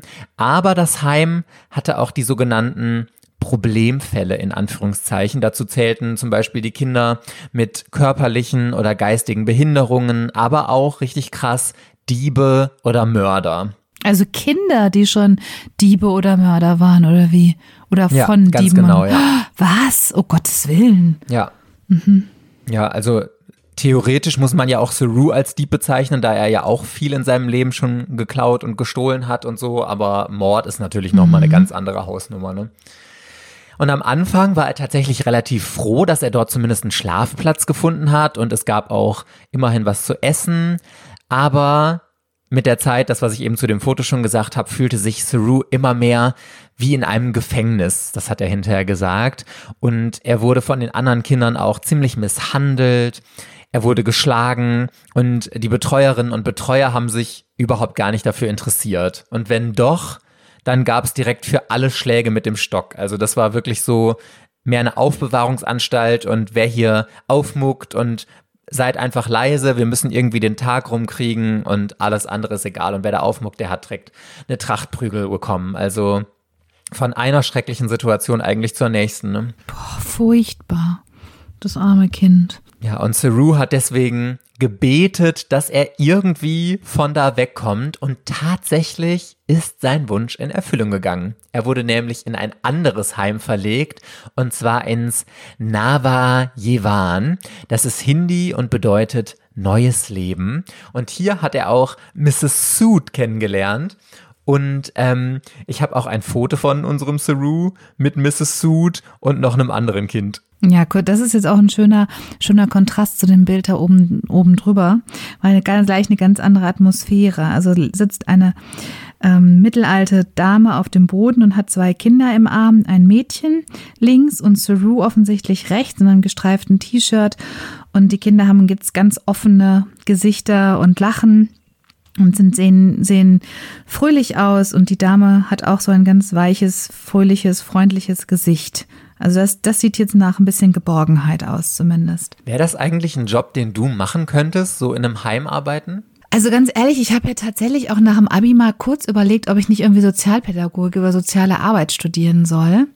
Ähm, meine Mutter hat mich so ein bisschen abgehalten, die hat es nämlich selbst studiert und hat gemeint, Ja, ich auch. ja, jetzt pass auf, jetzt kommt was ganz Gemeines. Nur nicht abgeschlossen. Weißt du, was meine Mutter gesagt hat? Hat gesagt, dass das ist zu, dass das Studium ist zu einfach für dich. Hat sie gesagt, das unterfordert dich. Oh Gott, jetzt fühle ich, jetzt fühle ich mich noch dümmer, als ich mich dir Nein. gegenüber eh schon fühle. Quatsch, nein, nein, sie meinte, du Aber ich habe das. Studium nicht abgebrochen, weil es zu schwer war, ich sondern doch. weil es mich gelangweilt naja, hat, eben möchte ich deswegen dazu ist ja was, sagen. genau. Das ist was ganz, ja was ganz anderes. Nein, nein, sie meinte, ich bräuchte was, was mich denkt, was mich mehr zum Denken bringt, das mich denkend mehr herausfordern würde und das wäre vielleicht nicht das Richtige. Aber will sagen, tatsächlich äh, finde ich das einfach einen super tollen, sehr, sehr wichtigen Job, also einer der, wichtig, einer der wichtigsten Jobs, die man machen kann. Und insofern, ja, das könnte ich mir auf jeden Fall sogar vorstellen. Ich meine, jetzt, ich muss sagen, jetzt, wo ich eigene Kinder habe, hat sich mein Verhältnis zu Kindern so ein bisschen verändert. Und die ist schon sehr klar, ob weiß, oder sagen wir mal so, ich habe jetzt schon häufig gedacht, ob meine Nerven das aushalten würden, wenn ich jetzt davon irgendwie 50 mehr oder weniger zu betreuen hätte. Aber grundsätzlich, ich bin ja ein einfühlsamer, herzlicher Mensch, würde ich jetzt jedenfalls mal von mir behaupten. Ich, äh, ja, finde das halt schon, ja, mir würde es schon Freude machen zu sehen, dass ich da helfen kann und äh, Kindern eine Stütze zu sein, finde ich einen, grundsätzlich einen total tollen Job und eine wichtige Aufgabe und würde ich schon machen, ja. Du hast ja Erfahrungen gemacht, insofern du kannst da nochmal von einer anderen Ebene drauf gucken. Genau. Ja. Deswegen finde ich das so spannend. Also diesen Gedanken kann ich von außen sehend äh, to- total nachvollziehen, dass man sagt, das muss doch voll der erfüllende Job sein. Aber, also ich würde rückwirkend sagen, das war der schlimmste Job, den ich in meinem ganzen Leben gemacht habe und der wäre wirklich überhaupt gar nicht erfüllend. Ich habe in zwei Heimen gearbeitet. Das erste war ein Inobhutnahmeheim, also das ist im Grunde, wenn die Kinder gerade aus der Familie rausgenommen wurden oder wenn was passiert ist, dass sie dann da erstmal notfallmäßig untergebracht werden, bis dann entschieden ist, kommen sie in die Familie zurück oder kommen sie in eine andere Einrichtung, kommen sie in eine Pflegeeinrichtung oder so. Also da war ein stetiger Wechsel. Und ich fand es so schlimm, also wirklich. Und also es tut mir leid, wenn ich das so sagen muss, aber diese Arbeit hat mir echt, deswegen sage ich ja heute immer, ah, ich kann nicht mehr so richtig mit Kindern und Kinder gehen mir ja oft ein bisschen auf den Sack, weil einfach das so unfassbar anstrengend war und man da wirklich die härtesten Härtefälle bekommt, die den ganzen Tag nur am Ausrasten sind und ich weiß wirklich, also ich weiß in tiefstem Herzen, dass diese Kinder einfach ein ganz schreckliches Schicksal hatten und nicht ohne Grund so in Anführungszeichen anstrengend sind, wie sie sind. Aber ich, also für mich war das so eine Herausforderung jeden Tag und danach ich habe ja dann noch gewechselt und ich war in einer Intensivwohngruppe, also wo wirklich die ganz krassen Härtefälle untergekommen sind, die äh, jeden Tag in der Schule randaliert hatten, die andere verprügelt haben und so. Und ich war auch mal in einer, ähm, in so einer Intensivmaßnahme. Das war in Klitten, werde ich nie vergessen, irgendwo im tiefsten Sachsen an der Grenze zu Polen, mitten im Wald, ein uraltes Haus, das noch so, ähm, so Kaminöfen hatten, wo Holz reingeworfen wird. und Das war alles komplett zugestaubt. Das war uralt. Und da war ich mit einer einzigen Kollegin und zwei Kindern und es war so schlimm. Also das eine Kind war, glaube ich, 13 und das andere 16. Und die sind mit Messern auf uns losgegangen, äh, mit allem Was? Möglichen. Die sind da aufs Dach gestiegen, die haben randaliert, die Oh haben mein alles Gott. zerstört und so. Und das war, ich war da, glaube ich, zehn Tage oder so und ich war komplett traumatisiert, als ich danach rausgegangen bin. Also, und dann habe Ja, ich auch gesagt, ich kann diesen Job nicht machen. Ja, aber ich so glaube, das ist da. Da hast du wahrscheinlich recht, dass ich da noch eine romantische Vorstellung von habe. Ich habe dann die romantische Vorstellung von Kindern, auf die, die man noch erreichen kann, auf die man einwirken kann und was Gutes tun kann. Die aber dankbar dafür die sind, dankbar was du ihnen sind, genau, die sagen, so. oh, wie Ja, schön, ja. Mhm. das ist so eine Liebe, die Frau Gerbe, wie lieb und herzlich sie doch ist und äh, ja, und in Wirklichkeit nutzen die, ich bin wahrscheinlich auch so ein Typ, da könnte meine Gutherzigkeit, kannst du da auch komplett ausnutzen. Ich würde wahrscheinlich dann immer sagen, ach guck mal, der hat schon Anstalten gemacht, der will sich bestimmt bessern, der kriegt sein Handy wieder und dann werden damit Drogen geordert oder sowas. Also ich glaube, sowas würde mir, würde mir auch schnell passieren. Insofern, ja, hm, das stimmt wohl. Also, es ist auf jeden Fall, ich habe den größten Respekt vor wirklich jedem und jeder, die diesen Job macht. Also, das ist so unfassbar anspruchsvoll. Ähm, aber ich kann es auf gar keinen Fall mehr. Mrs. Soot konnte es aber dafür sehr, sehr gut und in ihrem Heim war es auch viel, viel schöner. Die Kinder, die da waren, haben sich auch relativ wohl gefühlt. Es waren auch deutlich weniger Kinder als in dem anderen Heim. Es hingen Poster an den Wänden. Also es war eine viel, viel herzlichere Atmosphäre. Und ähm, ja, für die Verhältnisse da, und das hast du ja auch gerade so schön gesagt, sieht man auch auf dem Foto, waren die Kinder wirklich recht glücklich da. Und was glaubst du denn jetzt, wenn du vermuten müsstest, wie ist es für Saru weitergegangen, als er dann in diesem Heim angekommen war? Ja, ich hoffe, dass er da jetzt gut betreut wurde und vielleicht auch zur Schule gehen konnte. Und dann, ähm, ich weiß nicht, ob das, ob das noch üblich war, dass man Kinder auch in Familien vermittelt hat. Ich weiß nicht, ich kann mir das irgendwie nicht vorstellen, so große auch schon, aber vielleicht gab es da auch eine Möglichkeit, in irgendwie in eine Familie vermittelt zu werden. Ansonsten, ähm, dass er da gut betreut äh, zur Schule gehen und dann vielleicht eine Ausbildung machen konnte. Ja, so. Hoffe ich für ihn. Ja, tatsächlich Ja. ganz genau richtig. Also Mrs. Soot hat auch für eine äh, Adoptionsagentur gearbeitet und hat sich eben darum gekümmert, dass die Kinder dort neue Familien finden. Und tatsächlich hat sich auch recht schnell ein Ehepaar gefunden, das Saru aufnehmen wollte. Allerdings nicht in Indien, sondern in Australien. Ach, wie krass. Lala. Ja, okay. Also das stelle ich mir auch einen richtig krassen Kulturschock vor. Ich meine, wenn man so aufgewachsen ist, und wir kennen ja jetzt die Hintergrundgeschichte von Saru, und dann zu einer für uns in Anführungszeichen normalen Familie nach Australien zu kommen, das muss richtig heftig sein, oder was meinst du? Ja, total. Aber ich finde das total heftig, dass es, dass er überhaupt quasi zur Adoption freigegeben war, weil ich meine, er hatte ja eine Mutter, er hatte äh, Brüder und offensichtlich hat sich ja keiner so richtig bemüht, die mal ausfindig zu machen, oder?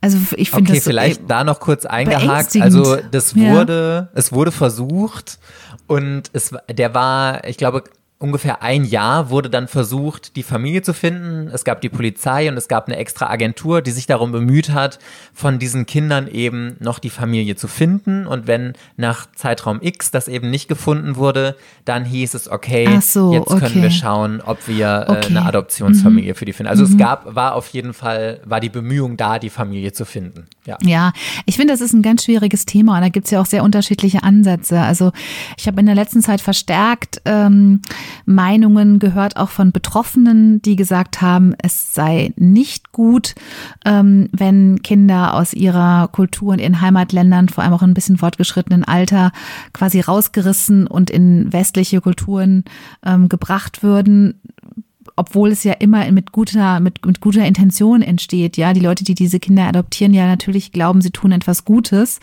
aber tatsächlich sie eigentlich eigentlich das tra total traumatisch ist und man dann besser die Kinder tatsächlich vielleicht in ihren Kinderheim lassen würde.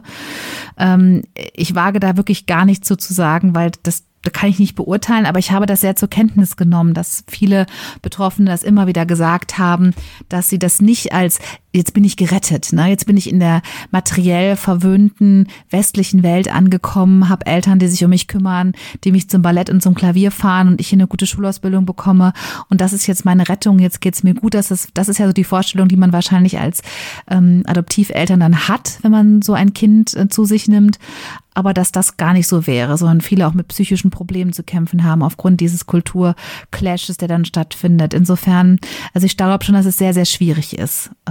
Vor, also, ne, wie du auch sagtest, dann in so einem komplett anderen kulturellen Zusammenhang Fuß zu fassen, sich heimisch zu fühlen. Man fällt ja auch optisch immer wieder auf, ne? sieht ja jetzt nicht so aus wie die meisten anderen Australier, dann ja, schwierig.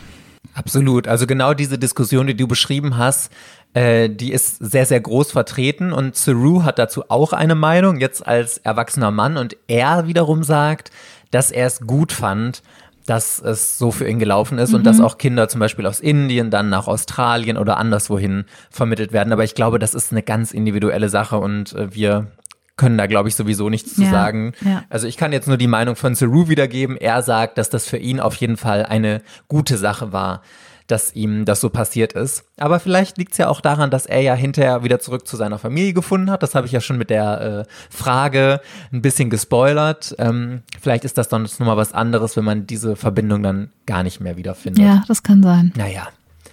Also Saru hat auf jeden Fall eine Familie in Australien bekommen und hat dann erstmal ein Fotoalbum geschickt bekommen mit ganz, ganz vielen Bildern von der Familie und zwar von Mr. und Mrs. Brearley und von seinem neuen Zuhause und er durfte dann eben selbst entscheiden, ob er zu denen möchte oder ob er eben da bleiben möchte. Also das finde ich auch eine tolle Herangehensweise, dass man dem Kind dann eben ein Fotoalbum gibt, die Eltern sind da zu sehen, das Zuhause, das Spielzimmer, so die Umgebung und das Kind so wie es denn in dem Alter schon eine freie Entscheidung treffen kann, hat eben selbst entschieden. Wie hättest du denn entschieden, wenn du die Chance gehabt hättest? Ganz schwierig. Schwierige Fragen ich habe auch, ne? auch gerade nur einmal kurz rückfragen. Wie alt war Saru jetzt? Also zu diesem Zeitpunkt der Adoption. Äh, muss so acht Jahre gewesen sein. Ne, er war sechs, sorry, er war sechs. sechs, okay, ja, noch kleiner. Ja, ja, I'm sorry. Mm, Also noch kleiner, ja. schwierig. Ich finde, das ist, also das so eine Entscheidung einem Kind zu überlassen, finde ich, finde ich schwierig. Ich verstehe natürlich die Intention dahinter, dass das Kind das nicht das Gefühl hat, es wird hier quasi verschachert, ne, und Leute entscheiden äh, über den Kopf des Kindes hinweg. Auf der anderen Seite, ob ein Kind sowas wirklich entscheiden kann und dann nicht, nicht auch leicht verführbar ist. Und, oh, da gibt's ein schönes Zimmer, da gibt's viele Spielsachen, da möchte ich irgendwie hin.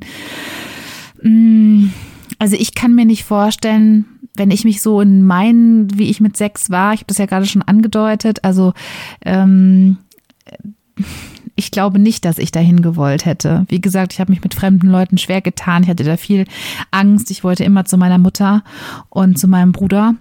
Äh, Und ich glaube, ich hätte da auch noch, wer hätte wahrscheinlich doch noch die Hoffnung gehabt, die vielleicht doch wieder zu finden und ganz weit weg in anderes Land, zu einer ganz fremden Familie. Das hätte ich, also ich bin ziemlich sicher, dass ich das nicht gewollt hätte. Ja, interessant auf jeden Fall, weil Saru hat sich auf jeden Fall sehr ähnliche Gedanken gemacht. Er hat überlegt, wie groß ist die Chance, dass ich meine leibliche Familie jemals wiederfinden kann. Und er hatte jetzt schon die Erfahrung, dass niemand seine Heimatstadt kannte und hatte tatsächlich so ein bisschen die Hoffnung verloren. Und deswegen hat er gedacht, okay, das ist vielleicht jetzt auch wieder irgendwie eine neue Chance, dass er dann zumindest eine neue Familie für sich aufbauen kann und in gute Verhältnisse kommen kann, sagt er heute über diese Zeit. Und zu diesem Zeitpunkt war er übrigens in diesem neuen Waisenhaus mhm. gerade zwei Monate. Mhm. Ja. Mhm. Also es war auf jeden Fall eine der schwierigsten Entscheidungen, die er in so einem jungen Alter schon treffen ja, muss, weil es eben hieß, dass er ja auch nicht mehr richtig zurück konnte. Er musste aber auch auf keinen Fall mehr dann zurück auf eine Straße. Aber es bedeutete eben auch, dass die Chance, dass er seine leibliche Familie jemals wiederfinden wird, sehr, sehr gemindert, wenn nicht gar unmöglich werden konnte. Also so waren seine Gedanken auf jeden Fall damals. Aber Saru hat sich dafür entschieden, nach Australien zu gehen, nach Tasmanien, um genau zu sein. Das ist eine kleine Insel, die zu Australien gehört. Und da ist er dann nach einem sehr, sehr langen Flug mit sehr, sehr vielen Zwischenstopps am 26. September 1987 gelandet. Und wie gesagt, da war er gerade mal sechs Jahre alt. Yes, und bevor ich dir erzähle, wie es für Saru in Australien weitergegangen ist, endet hier erstmal mein nächster Abschnitt und du darfst mir deine nächste Frage stellen. Ähm, dann frage ich mich jetzt natürlich, ob tatsächlich diese neue Familie etwas damit zu tun hatte, dass er seine alte wiedergefunden hat. Also haben seine neuen Eltern, diese neue Familie, haben die ihm geholfen dabei, seine ursprüngliche Familie, seine Mutter und seine Brüder wiederzufinden? Nein. Nein. Haben sie nicht. Mhm, okay. Nein. Also natürlich unterstützt, aber mhm. sie haben jetzt nicht final dazu beigetragen. Ja, genau, das meinte ich aber. Okay, alles klar. Mhm. Okay, bevor ich dir weiter erzähle, wollte ich dir noch eine Bewertung vorlesen, die wir von Lovely 603 bekommen haben. Sie hat uns fünf Sterne bei Apple Podcast gegeben. Vielen, vielen, vielen Dank dafür schon mal und geschrieben. Ich liebe den Podcast. Ich war vor eurem Podcast nicht wirklich ein großer Podcast-Fan, aber jetzt liebe ich Podcasts. Jede einzelne Folge ist so spannend. Ich war vor einem Tag sehr krank und hatte so viel Zeit, dass ich drei Tage lang zwölf Folgen von euch am Stück gehört habe. Und jedes Mal oh. rätsel ich mit und bin dann so überrascht, das unerwartete Ende jeder Folge zu hören. Einfach nur wow. Oh, wie lieb. Wie süß ist das? Dankeschön.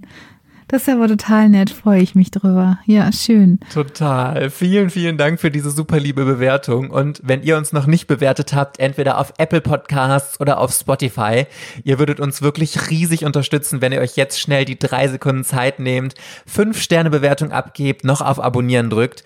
Das ist super wichtig für den Algorithmus und dafür sorgt ihr, dass wir diesen Podcast hier noch lange weitermachen können, damit er möglichst vielen Leuten noch vorgeschlagen wird. Das ist für euch komplett kostenlos, dauert nur drei Sekunden eurer Lebenszeit. Und dann können wir jetzt auch direkt weitermachen. Also vielen, vielen Dank, wenn ihr euch kurz die Zeit genommen habt. Yes, zurück nach Australien geht's jetzt für uns und ich habe auch ein Foto von dich äh, für dich von dem Moment, als Saru gerade in äh, Australien angekommen ist und zum ersten Mal auf seine Pflegeeltern getroffen ist. Ja, okay. Ja, das Gesicht, was er macht, das wäre wahrscheinlich auch mein Gesicht gewesen. Also man sieht jetzt hier ähm, äh, ein sympathisch aussehendes Paar, ähm, ein Mann mittleren Alters in einem blauen Hemd und so halbglatze, guckt sehr freundlich, aber sieht sehr sympathisch aus, guckt sehr freundlich in die Kamera. Und daneben sieht man eben eine Frau mit kurzen, dunklen, lockigen Haaren, einer blauen Bluse, ähm, etwas hager, die eben Saru so mit halb im Arm hält und ein großes Kuscheltier sieht aus wie ein, ein Hase oder so mit so langen Öhrchen. Und nee, oder? Nee, nein, das ist natürlich ein Koala-Bär. Ah, jetzt erkenne ich das. Das eine ist, oder? Das ist ein Koala-Bär. Würde ich jetzt sagen. Ja, ich glaube auch. Der, der ja. erinnert mich nämlich, mein, mein Sohn hat nämlich auch seit Geburt einen Koala-Bär. Der heißt Emily. Und das sieht aus wie Emily von hinten. ich denke, es wird ein Koala-Bär sein. Also ein großes Kuscheltier hat sie mitgebracht. Aber Saru sieht sehr ernst aus, müde, erschöpft. Ja, jetzt nicht, nicht so strahlend wie auf dem Foto davor in den Armen von Frau Sutu, Sutu, wie hieß sie? Jetzt habe ich den Namen nicht mehr ganz präsent. Also jedenfalls von der Dame, die, die im ist Frau Sood. Sood, Mrs. genau. Sood, die ihn in dem ähm, Heim betreut hat. Ja. Ich versuche mich da aber auch in die Situation reinzuversetzen. Erstmal alleine, ewig lange Ja, Flüge, furchtbar. ständig mit Umsteigen und dann kommst du fix und fertig in Australien an. Tausend Leute oder mehrere Leute um dich rum, die du noch nie vorher gesehen hast. Dann kommst du da zu diesen Leuten, von denen du weißt, dass du jetzt bei denen leben wirst. Also ich stelle mir die Situation ganz, ganz schrecklich und total verwirrend und eigentlich, also ich Total. wäre so überfordert gewesen Total verstörend, ja. Ja. Aber so überfordernd diese Situation wahrscheinlich gewesen sein muss für Saru, das Leben bei den Brearleys danach war absolut wundervoll für ihn. Sie Oh, haben sich wirklich schön. super liebevoll um ihn gekümmert. Er hatte zum ersten Mal in seinem Leben ein eigenes Zimmer mit Spielzeug. Die haben ganz tolle Ausflüge gemacht. Und Saru hat sich tatsächlich recht schnell an die neue Kultur gewöhnt. Glaubst du, habe ich mich gefragt, dass es für ein Kind leichter oder schwerer ist, sich an eine äh, komplett neue Kultur zu gewöhnen, als es jetzt für uns Erwachsene ist? Also ich glaube, die Antwort ist einfach, das ist einfacher. Kinder kommen schneller an. Also ich bin ja mit meinen auch schon viel umgezogen, nicht in unterschiedliche Kulturen, obwohl die von vom Ruhrgebiet nach Bayern schon ein Kulturschock ist. Kulturschock, ja. ist schon ein bisschen Kulturschock, weil die sind schon häufiger mit mir umgezogen und äh, man merkt, dass sie sich leichter tun als ich zum Beispiel. Ja. Und leider, leider, leider, aber eigentlich relativ klar hatte Saru natürlich auch sehr stark mit Rassismus zu kämpfen. Auch wenn er selbst sagt, dass es bei ihm im Vergleich zu vielen anderen wahrscheinlich noch recht harmlos war. Aber da frage ich mich jetzt als Außenstehender, ähm, ob das dann auch so eine Art Relativierung ist, dass man ähm, oder dass er einfach das so rückblickend auch so ein bisschen verharmlost, wie ich jetzt zum Beispiel Mobbing-Erfahrungen. Ich weiß es nicht. Auf jeden Fall war, hatte er sehr viel mit Rassismus da zu kämpfen. Aber, also, kannst du dir das irgendwie vorstellen? Ich finde das so unfassbar schrecklich. Da ist ein Kind, das wirklich durch die Hölle gegangen ist. Wir kennen seine Geschichte ja jetzt. Und dann kommst du in ein anderes Land, um ein neues Leben anzufangen und wirst direkt ausgeschlossen, weil du eine andere Hautfarbe Ja. hast. Das ist so krank und so verstörend alles, diese ganze Geschichte. Ja, absolut. Die Brearleys haben sich aber trotz dieser ganzen schrecklichen Geschichte und äh, trotz allem dafür entschieden, noch ein weiteres Kind aus Indien bei sich aufzunehmen. Und so hat Saru dann tatsächlich auch noch einen kleinen Bruder bekommen mit dem Namen Mentosh. Und so war er dann wenigstens nicht ganz alleine. Das ist ja auch schon mal schön irgendwie. Ne? Ja, das glaube ich auch. Ja. Die beiden waren aber tatsächlich super gegensätzlich. Saru war sehr ruhig und sehr angepasst und Mentosh, das komplette Gegenteil, war super auf Krawall gebürstet. Aber die beiden haben sich trotzdem sehr, sehr gut verstanden und Saru war natürlich auch froh, dass er überhaupt jemanden hatte, ähm, mit dem er Zeit verbringen konnte, sich austauschen konnte. Denn noch mehr als seine leibliche Mutter hat er vor allem seine Geschwister vermisst. Ich meine, ist ja auch klar, mit denen hat er ja als Kind auch die allermeiste Zeit verbracht. Ja, Ne? klar. Und an die musste er natürlich auch immer wieder denken, also an seine Geschwister. Und so verging die Zeit und Saru kam irgendwann zur Highschool und hat sich dann dafür entschieden, nicht zu studieren, wie seine Eltern das eigentlich gerne gehabt hätten, also seine Adoptiveltern. Ähm, er hat lieber einfach so in den Tag hineingelebt, so wie er das auch aus seiner Kindheit äh, heraus kannte. Er hat immer wieder neue Jobs angefangen, hat in verschiedenen Bars gelebt, äh, ge gearbeitet oder auch in Clubs. Aber mit der Zeit hat er irgendwie gemerkt, hm, also irgendwie ohne eine gute Qualifikation kann man im Leben nicht so richtig was erreichen. Und deswegen hat er sich dann an einer Hotelfachschule angemeldet. Das war im Jahr 2007. Damals war Saru 26 Jahre alt. Und auf dieser Schule kamen tatsächlich sehr, sehr viele der Studierenden aus Indien. Und das war für Saru der erste Punkt, an dem er wirklich wieder größere Anknüpfungspunkte an sein Heimatland hatte. Weil in den vorherigen Schulen waren zwar auch Kinder mit indischen Wurzeln, aber die waren alle in Australien geboren und auch aufgewachsen und haben deswegen auch kaum die Sprache gesprochen und äh, kannten sich jetzt auch wirklich gar nicht mit der Kultur richtig aus. ne? Aber jetzt waren da eben indische Studierende und viele kamen sogar aus Kalkutta, also der Stadt, in der er im Heim gewesen Ja. ist. Nur konnte er sich leider überhaupt gar nicht mit denen unterhalten, weil er die Sprache ja nicht richtig konnte. Also haben sie sich auf Englisch äh, unterhalten. wie hättest du, also wie wäre das für dich gewesen, jetzt endlich, nachdem du in eine komplett fremde Kultur gekommen bist, endlich Leute zu treffen, die die gleiche Kultur, den gleichen Hintergrund haben wie du? Ja, ich glaube, das ist, das, das stelle ich mir äh, schön vor. Ich glaube, das ist so ein bisschen Heimat äh, finden, sich zu Hause fühlen, nicht aufzufallen, nicht gefragt zu werden von den anderen, ne, wo kommst du denn her? Was ist denn mit dir? Was, also überhaupt dieses nicht als anders gesehen, gelesen und auf, aufzufallen, ist, glaube ich, eine totale Erleichterung nach so vielen Jahren, ähm, die er da in Australien zugebracht hat, unter Weißen zugebracht hat. Ähm, also ich glaube, das war bestimmt ein schönes Erlebnis. So stelle ich es mir vor. Auch wenn natürlich klar, wenn diese Sprachbarriere noch war, das ist natürlich irgendwie doof. Aber sie konnten sich ja trotzdem verständigen. Und auch über diese Erfahrungen, die man dann macht, ne, als jemand, der eine andere Hautfarbe hat, ähm, in so einem westlichen weißen Land ähm, zu leben, dass sich darüber austauschen zu können, so ein paar Seelenverwandte zu treffen.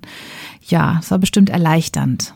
Total. Also für Saru war es ein wunderschönes Gefühl, weil da jetzt wirklich auch Leute waren, die auf den gleichen Straßen wie er gespielt hatten, also in Kalkutta, und die seine Geschichte ja auch viel eher nachvollziehen konnten, als wenn er das irgendwelchen Australiern erzählt hat.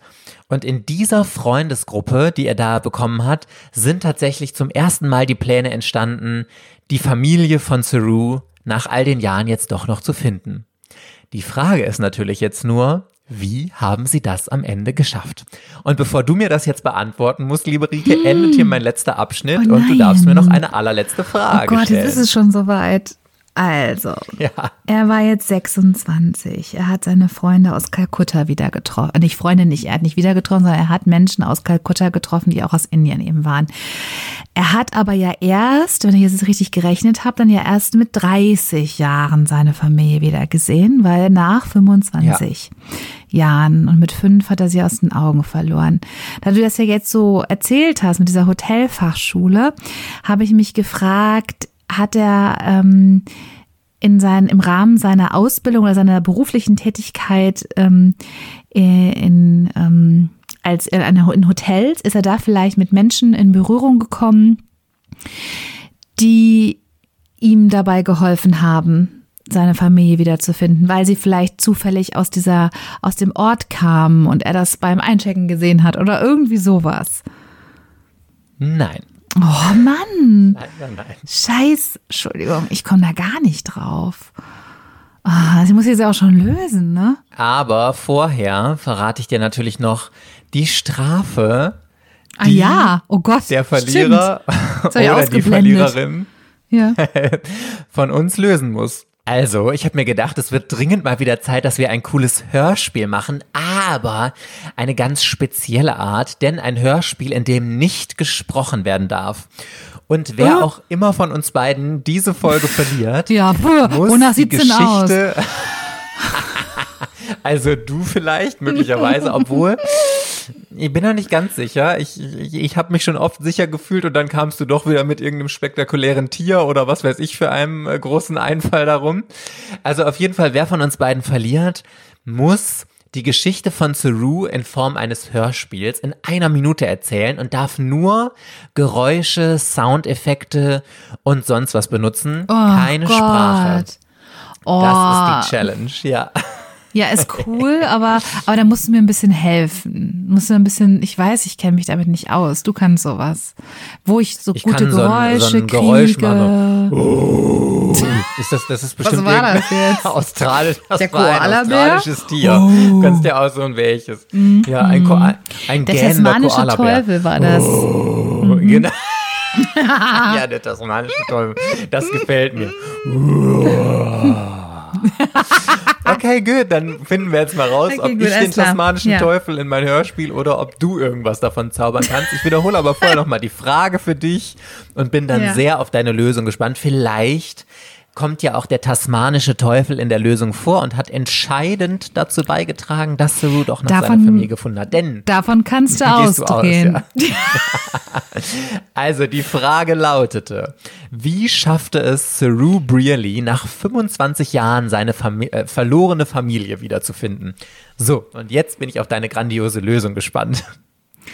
Also das finde ich wirklich total schwierig. Ich hätte jetzt sehr, sehr gewettet, dass ihm jemand geholfen hat. Aber das haben wir ja quasi jetzt ausgesch ausgeschlossen. Also seine Familie, die O'Breillys, haben ihm nicht geholfen. Es war jetzt auch nicht so, dass diese Verbindung zu den indischen ähm, äh, Mitstudierenden, Auszubildenden, ähm, äh, Angestellten in seinem Business, die haben ihm auch nicht geholfen.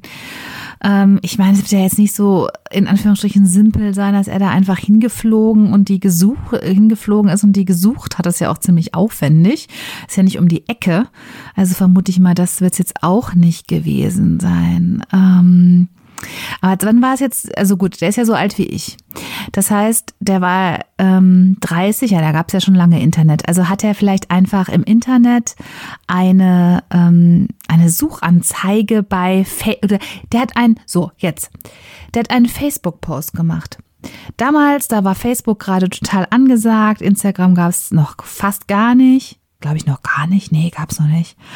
Und, ähm, oder so gerade. Und jedenfalls hat er einen Facebook-Post gemacht und hat da gesagt, hier so, ne, ein Kinderfoto von sich veröffentlicht und gesagt, da die Geschichte erzählt. Und der ist dann geteilt worden. Genau, deswegen macht das nämlich auch Sinn mit den nach 25 Jahren, weil durch das Internet, durch die Erfindung des Internets, wurde dieser Post geteilt, geteilt, geteilt. Und dann hatten sich irgendjemand gemeldet, der diesen Ort kannte und der da Leute kannte und der hat dann, ähm, ja, und so hat er dann seine Familie wiedergefunden. Das ist meine Lösung. Facebook ist meine Lösung. Okay. Finde ich sehr gut. Ich das auch. logge ich mal ein. Ich denke, dass Ja. ich recht habe. Ich bin gerade sehr, ich hatte so, ich war gerade total lost. Ich habe wirklich schon angefangen, über Koalabären, Kängurubeutel und tasmanische Teufel nachzudenken, wie die irgendwie mit dieser Lösung im Zusammenhang stehen könnten, weil ich so ab, so, weil ich so lost war. Aber jetzt habe ich gerade so das Gefühl, das ist es. Ich bin eigentlich sehr sicher, ich habe recht. Komm, was? Also ich kann ja schon mal so viel sagen. Oh. Facebook kommt auf jeden Fall noch in meiner Geschichte vor. Und wir schauen okay. mal, ob es wirklich das finale Ding war. Ich erzähle dir die Geschichte mal weiter. Also, der Vater von einer Freundin von Saru hat bei der Eisenbahn in Indien gearbeitet.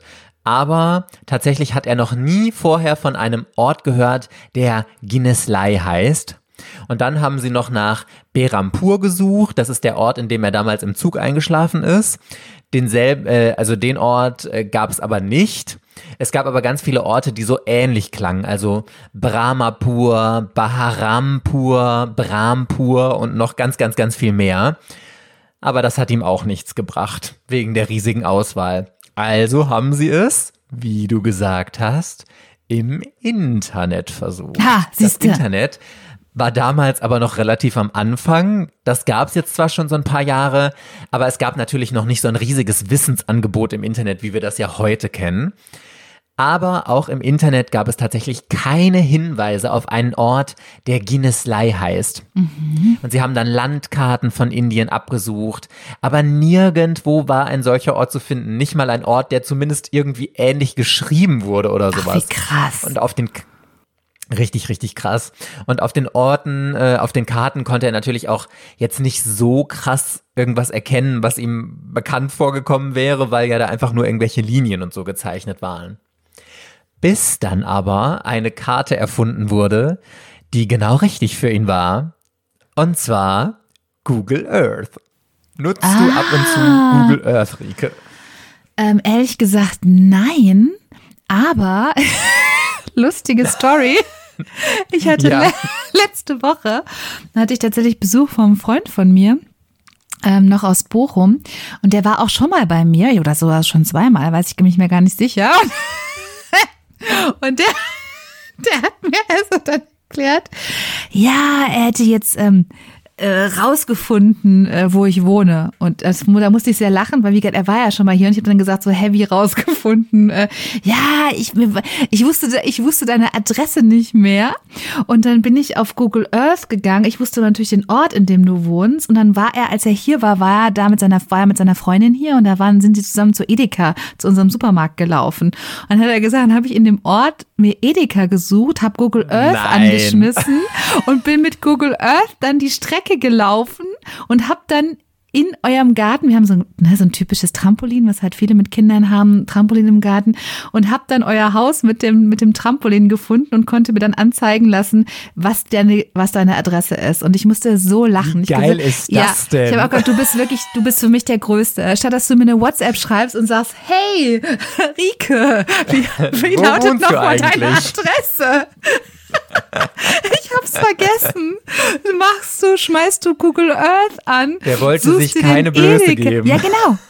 Und das fand ich so witzig, weil ich war vor allem, weißt du, bei mir, ich bin diejenige, ich frage Leuten dann nach zehn Jahren jedes Mal wieder, sag mal, wie, wo wohnst du noch mal? Weil ich mir das natürlich nie merke und ja auch Ja, nicht so sicher. der, ne, und ich bin ja auch nicht so organisiert. Ich notiere mir natürlich sowas nicht.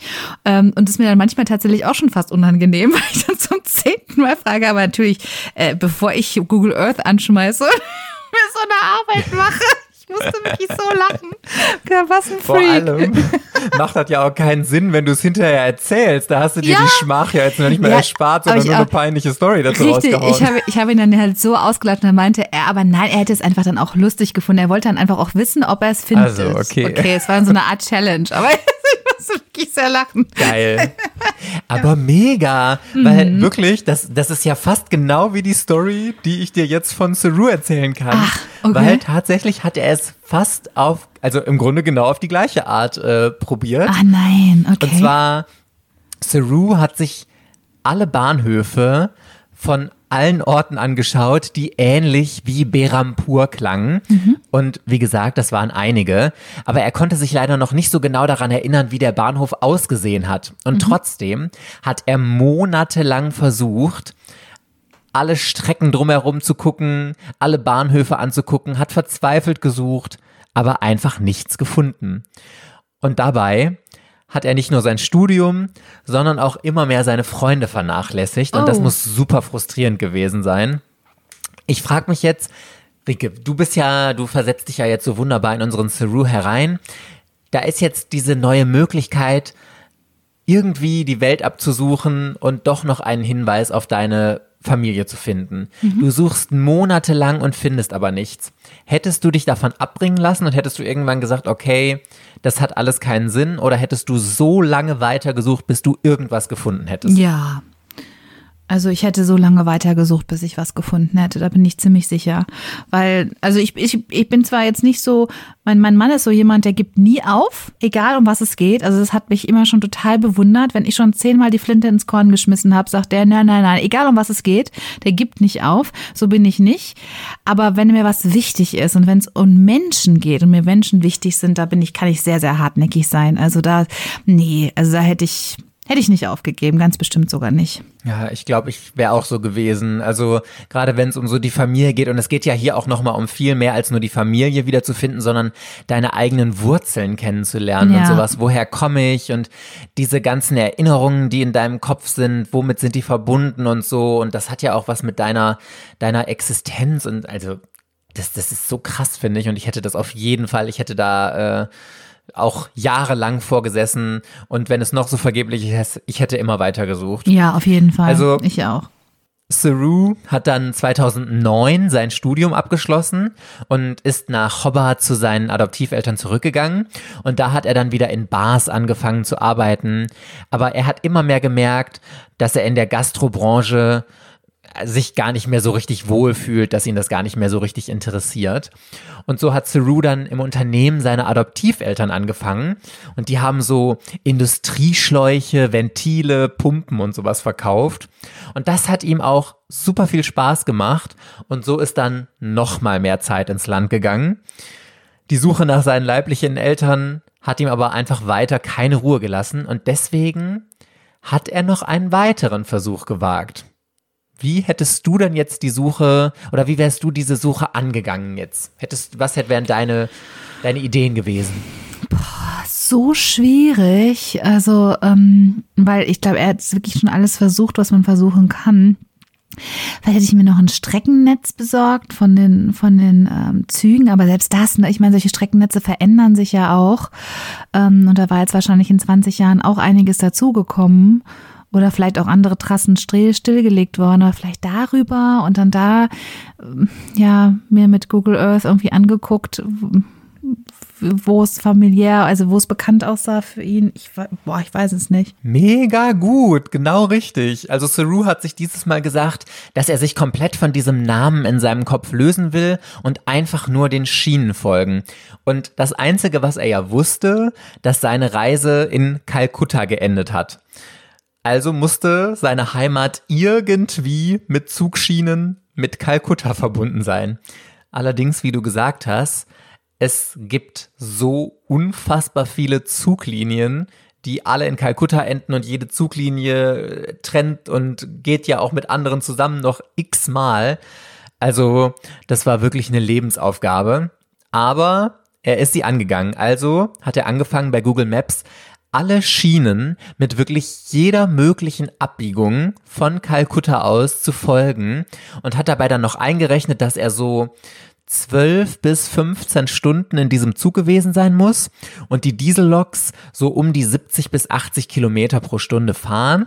Er ist also so darauf gekommen, dass der Ort so plus minus 1000 Kilometer über die Gleise entfernt sein muss. Also das ist ja schon mal Ah, krass, eine okay. Mhm. interessante Herangehensweise. So schlau wäre ich schon nicht gewesen. Ja. Und wenn, dann hätte ich es auf gar keinen Fall ausrechnen können, aber gut. Und nacheinander hat er dann die ganzen einzelnen Bundesstaaten abgearbeitet und dann endlich Jahre später, nämlich im März 2011 war es soweit, er hat einen Bahnhof entdeckt, den er aus der Erinnerung raus kannte, mit einem Wasserturm, einer großen Fußgängerbrücke und noch viel mehr. Und von diesem Bahnhof habe ich tatsächlich auch ein Foto für dich. Ah, okay. Mhm. Also man sieht jetzt hier so einen, ähm, so eine Wellblech, ähm, Bahnhofs, wie sagt man denn, so ein, so ein, so ein Warte, Wartebereich, der überdacht ist mit so gelbfarben, farbigen Wellblechen. Da steht Burhanpur drauf. Also so scheint dieser Ort zu heißen, denke ich mal. Im Vordergrund sieht man äh, bunt gekleidete, ähm, verhüllte Menschen. Ähm, ja, sieht, sieht eigentlich aus wie ein Bahnhof auch bei uns, würde ich jetzt sagen. Ne? So ein bisschen dieses bunte Wellblech unterscheidet sich ein wenig, aber da ist ein Laden, denke ich mal, im Hintergrund, wo man vielleicht ein paar Snacks für die Reise kaufen kann. Ja, so sieht's aus. Und tatsächlich diesen Bahnhof hat er wieder erkannt, dass er dort schon gewesen ist. Und von diesem Bahnhof aus ist er dann mit so riesiger Euphorie den Schienen immer weiter gefolgt, bis er eine Stadt erreicht hat, die ihm auf den Satellitenbildern sehr bekannt vorgekommen ist. Und er ist dann mit dem Mauszeiger einem Pfad gefolgt, den er als Kind immer entlang gegangen ist, bis er am Bahnhof der Stadt angekommen war. Und dort stand Kandwa Railway Station. Und der Name hat ihm gar nichts gesagt. Oh. Und es klingt ja auch wirklich überhaupt gar nicht ähnlich wie Guinness stimmt, habe ich Fly. jetzt auch drauf gewartet, dass jetzt irgendwas kommt, dass es sich Guinness Fly oder so. Nee, okay. Ja, und er hat dann wie verrückt alles abgesucht und tatsächlich aber eine kleine Hütte gefunden, von der er sich ganz, ganz sicher war, dass das die Hütte ist, in der er früher mal gelebt hat. Ach, wie Zu krass. diesem Zeitpunkt hat er fünf Jahre lang Google Earth durchsucht, bis er diesen Ort gefunden hat. Fünf Jahre. Boah, wie krass. Richtig krass. Also wirklich, da muss man den Hut für ziehen. Also dieses Durchhaltevermögen. Also klar, die Motivation ist auch unfassbar groß, aber ich finde, fünf Jahre Google Earth zu durchsuchen, ist absolut krass, oder? Wahrscheinlich haben auch so viele Leute zu ihm gesagt, komm, ne, gib's auf, lass mal von dieser fixen Ja. Idee ab. Ähm, du bist jetzt hier zu Hause, arrangier dich damit und ähm, du bist doch hier glücklich und gut aufgehoben. Du hast Eltern und versuch das jetzt mal irgendwie für dich innerlich ad acta zu legen. Aber ich glaube auch, also ich kann das, deswegen so richtig wundern tut's mich nicht. Ich glaube, das, ich kann das so nachfühlen, ähm, dass er da so den Drang hatte, zurückzufinden, dass er wissen wollte, wo er herkommt, auch die, im, im Kopf das für sich zu sortieren, selbst wenn seine Eltern oder seine Mutter und seine Brüder nicht mehr leben würden, glaube ich, selbst dann, selbst dann hätte ich es wissen wollen, ne? wo komme ich her, wie ist das genau gewesen, was ist da genau passiert, wo bin ich da, mit welchen Zügen gefahren, also dieser Wunsch, ähm, dieses traumatische Ereignis aufzuarbeiten, irgendwie wieder zurückgängig zu machen, die seine Wurzeln zurückzufinden. Ja, ich glaube, das macht, das ist einfach so, so wichtig für die eigene Identität. Ähm, dass ich total verstehe, dass er da so dran geblieben ist und das äh, ja nicht aufgehört hat, danach zu suchen. Aber total schön. Total. Ja. Ich verkürze die Geschichte jetzt mal ein bisschen. Wenn ihr die ausführliche Geschichte lesen wollt, kann ich euch das Buch Lion, der lange Weg nach Hause empfehlen. Da hat Saru seine Geschichte runtergeschrieben. Ist übrigens auch verfilmt worden, wenn ihr das lieber als Film sehen wollt. Und jetzt kommen wir tatsächlich, äh, Rike, zu dem, was du eben noch gesagt hast. Über eine Facebook-Gruppe hat Saru dann mit diesen Informationen, die er über Google Maps bekommen hat, mit dem Namen und allem drum und dran, den Namen des Vororts herausgefunden, in dem seine Hütte liegt und die heißt Ganeshtalai. Mhm. Und in seiner Erinnerung war es ja immer Gineslei, mhm. aber immerhin sehr ähnlich. Mhm. Jetzt wusste er immerhin, was der richtige Name davon war. Und natürlich hat Saru sich dann auf den Weg nach Ganeshtalai gemacht, um seine Familie wiederzusehen. Und ich glaube, keiner von uns kann sich da richtig reinversetzen, aber wie stellst du dir diesen Moment vor, in dem er zu dieser alten Hütte in den Ort kommt, in dem er früher als Kind gelebt hat, den er jahrzehntelang gesucht hat und dann das erste Mal da ist. Wie stellst du dir das vor? Boah, ich habe, also ohne Witz, ich habe jetzt echt ein bisschen Tränen in den Augen, weil ich mir das total vorstellen kann, wie ja, nach so einer langen Zeit, nach so einem langen Weg, dann endlich wieder das, womit man aufgewachsen ist und was er ja auch mal gesagt hat, dass es eine glückliche Zeit gewesen ist, da wieder hin zurückzukehren. Also ich glaube, dass es einfach komplett überwältigend für ihn war und ähm, ich hätte nur noch geweint, glaube ich und ja, so bestimmt, bestimmt. Ja, ja ich alte Heulsose sowieso.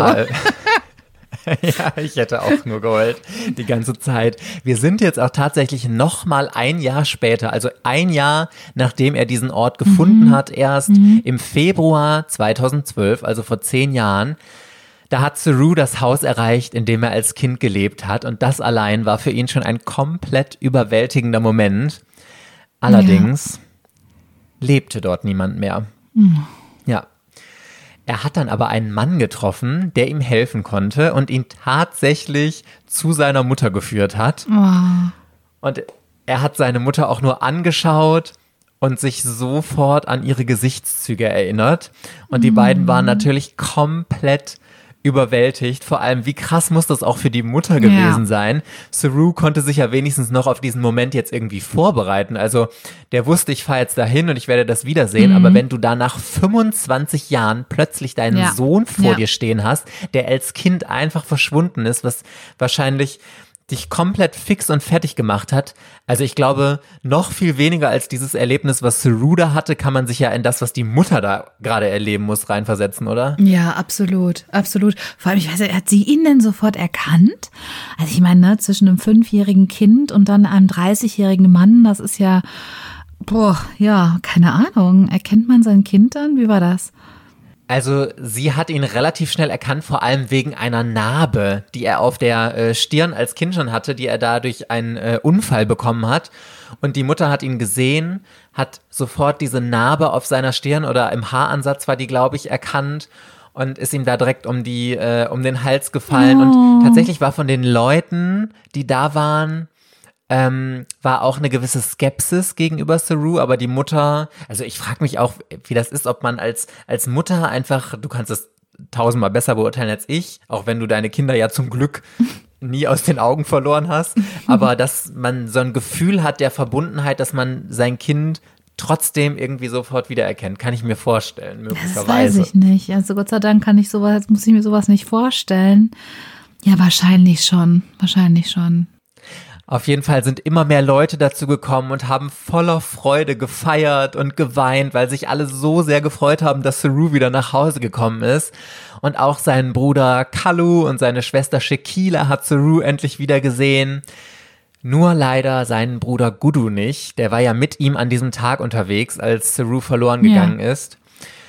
Und der ist auch tatsächlich an diesem Tag verloren gegangen und leider auch gestorben. Oh nein. Er hat nämlich wie verrückt nach Saru gesucht. Der hatte sich ja damals in den Zug zum Schlafen gelegt und er ist dabei von einem Zug überfahren worden. Nein. Ja. Oh Gott, wie tragisch. Ja, leider ja. Und deswegen dachte die Mutter jahrelang, weil vom Tod von Gudu hat sie hinterher erfahren und sie dachte deswegen eben, äh, dass Saru was ähnliches passiert ist und dass sie an diesem Tag eben gleich zwei Söhne direkt verloren hat. Oh Gott, wie ja. furchtbar. Oh Gott. Und Saru ja. hat an diesem Tag noch was erfahren, nämlich dass er gar nicht Saru heißt, sondern eigentlich Sheru. So wird es ausgesprochen. Und das ist das indische Wort für Löwe. Also hat er seinen eigenen Namen die ganze Zeit über falsch ausgesprochen. Ja, Ah, okay. Und deswegen heißt es Buch Lion, wie du gerade gesagt hast. Verstehe. genau, richtig. Das Buch und die Verfilmung heißen deswegen Lion, ja. Und danach ist Saru dann nach Australien zurückgeflogen und lebt da auch weiterhin. Aber er besucht seine leibliche Familie natürlich regelmäßig. Und inzwischen gibt's ja zum Glück auch andere Wege, als nur ähm, hinzufliegen, sondern man kann auch wunderbar übers Internet in Kontakt bleiben, FaceTime-Anrufe und sonst was. Und so, trotzdem sein Bruder leider gestorben ist, hat diese Geschichte dann doch noch ein wunderschönes Happy End, finde ich, oder? Oh ja, total.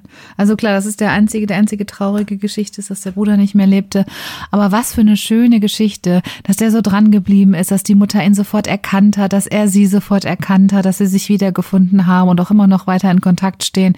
Ich bin ganz überrascht, sonst gehe ich immer so deprimiert aus daraus, weil immer so dramatische Dinge passieren. Aber jetzt ist es mal eine richtig schöne Geschichte. Also kein Wunder, dass das verfilmt worden ist. Das klingt ja wirklich äh, nach einer total tollen Hollywood-Story eigentlich. Richtig schön. Sehr schön. Und das ist auch so ein, jetzt kommt wieder so eine kitschige Floskel von mir, aber da sieht man wieder, Achtung. dass das Leben dann oft doch Die die, schönsten schönsten Geschichten, Geschichten erzählt. schreibt, Ja.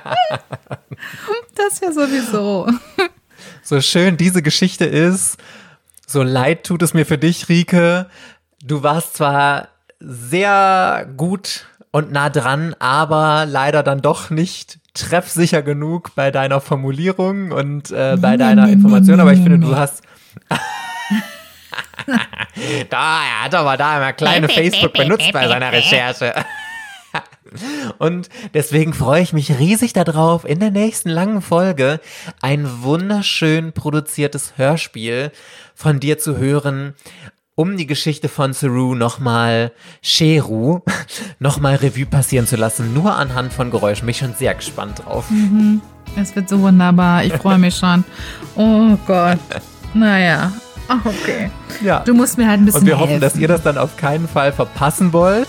Deswegen übernächste Woche gibt es die nächste lange Folge, nächste Woche unsere Shorts und wir würden uns natürlich riesig freuen, wenn ihr dann wieder einschaltet und wir euch da wieder hören. Bis dann, ihr Lieben. Tschüss. Tschüss.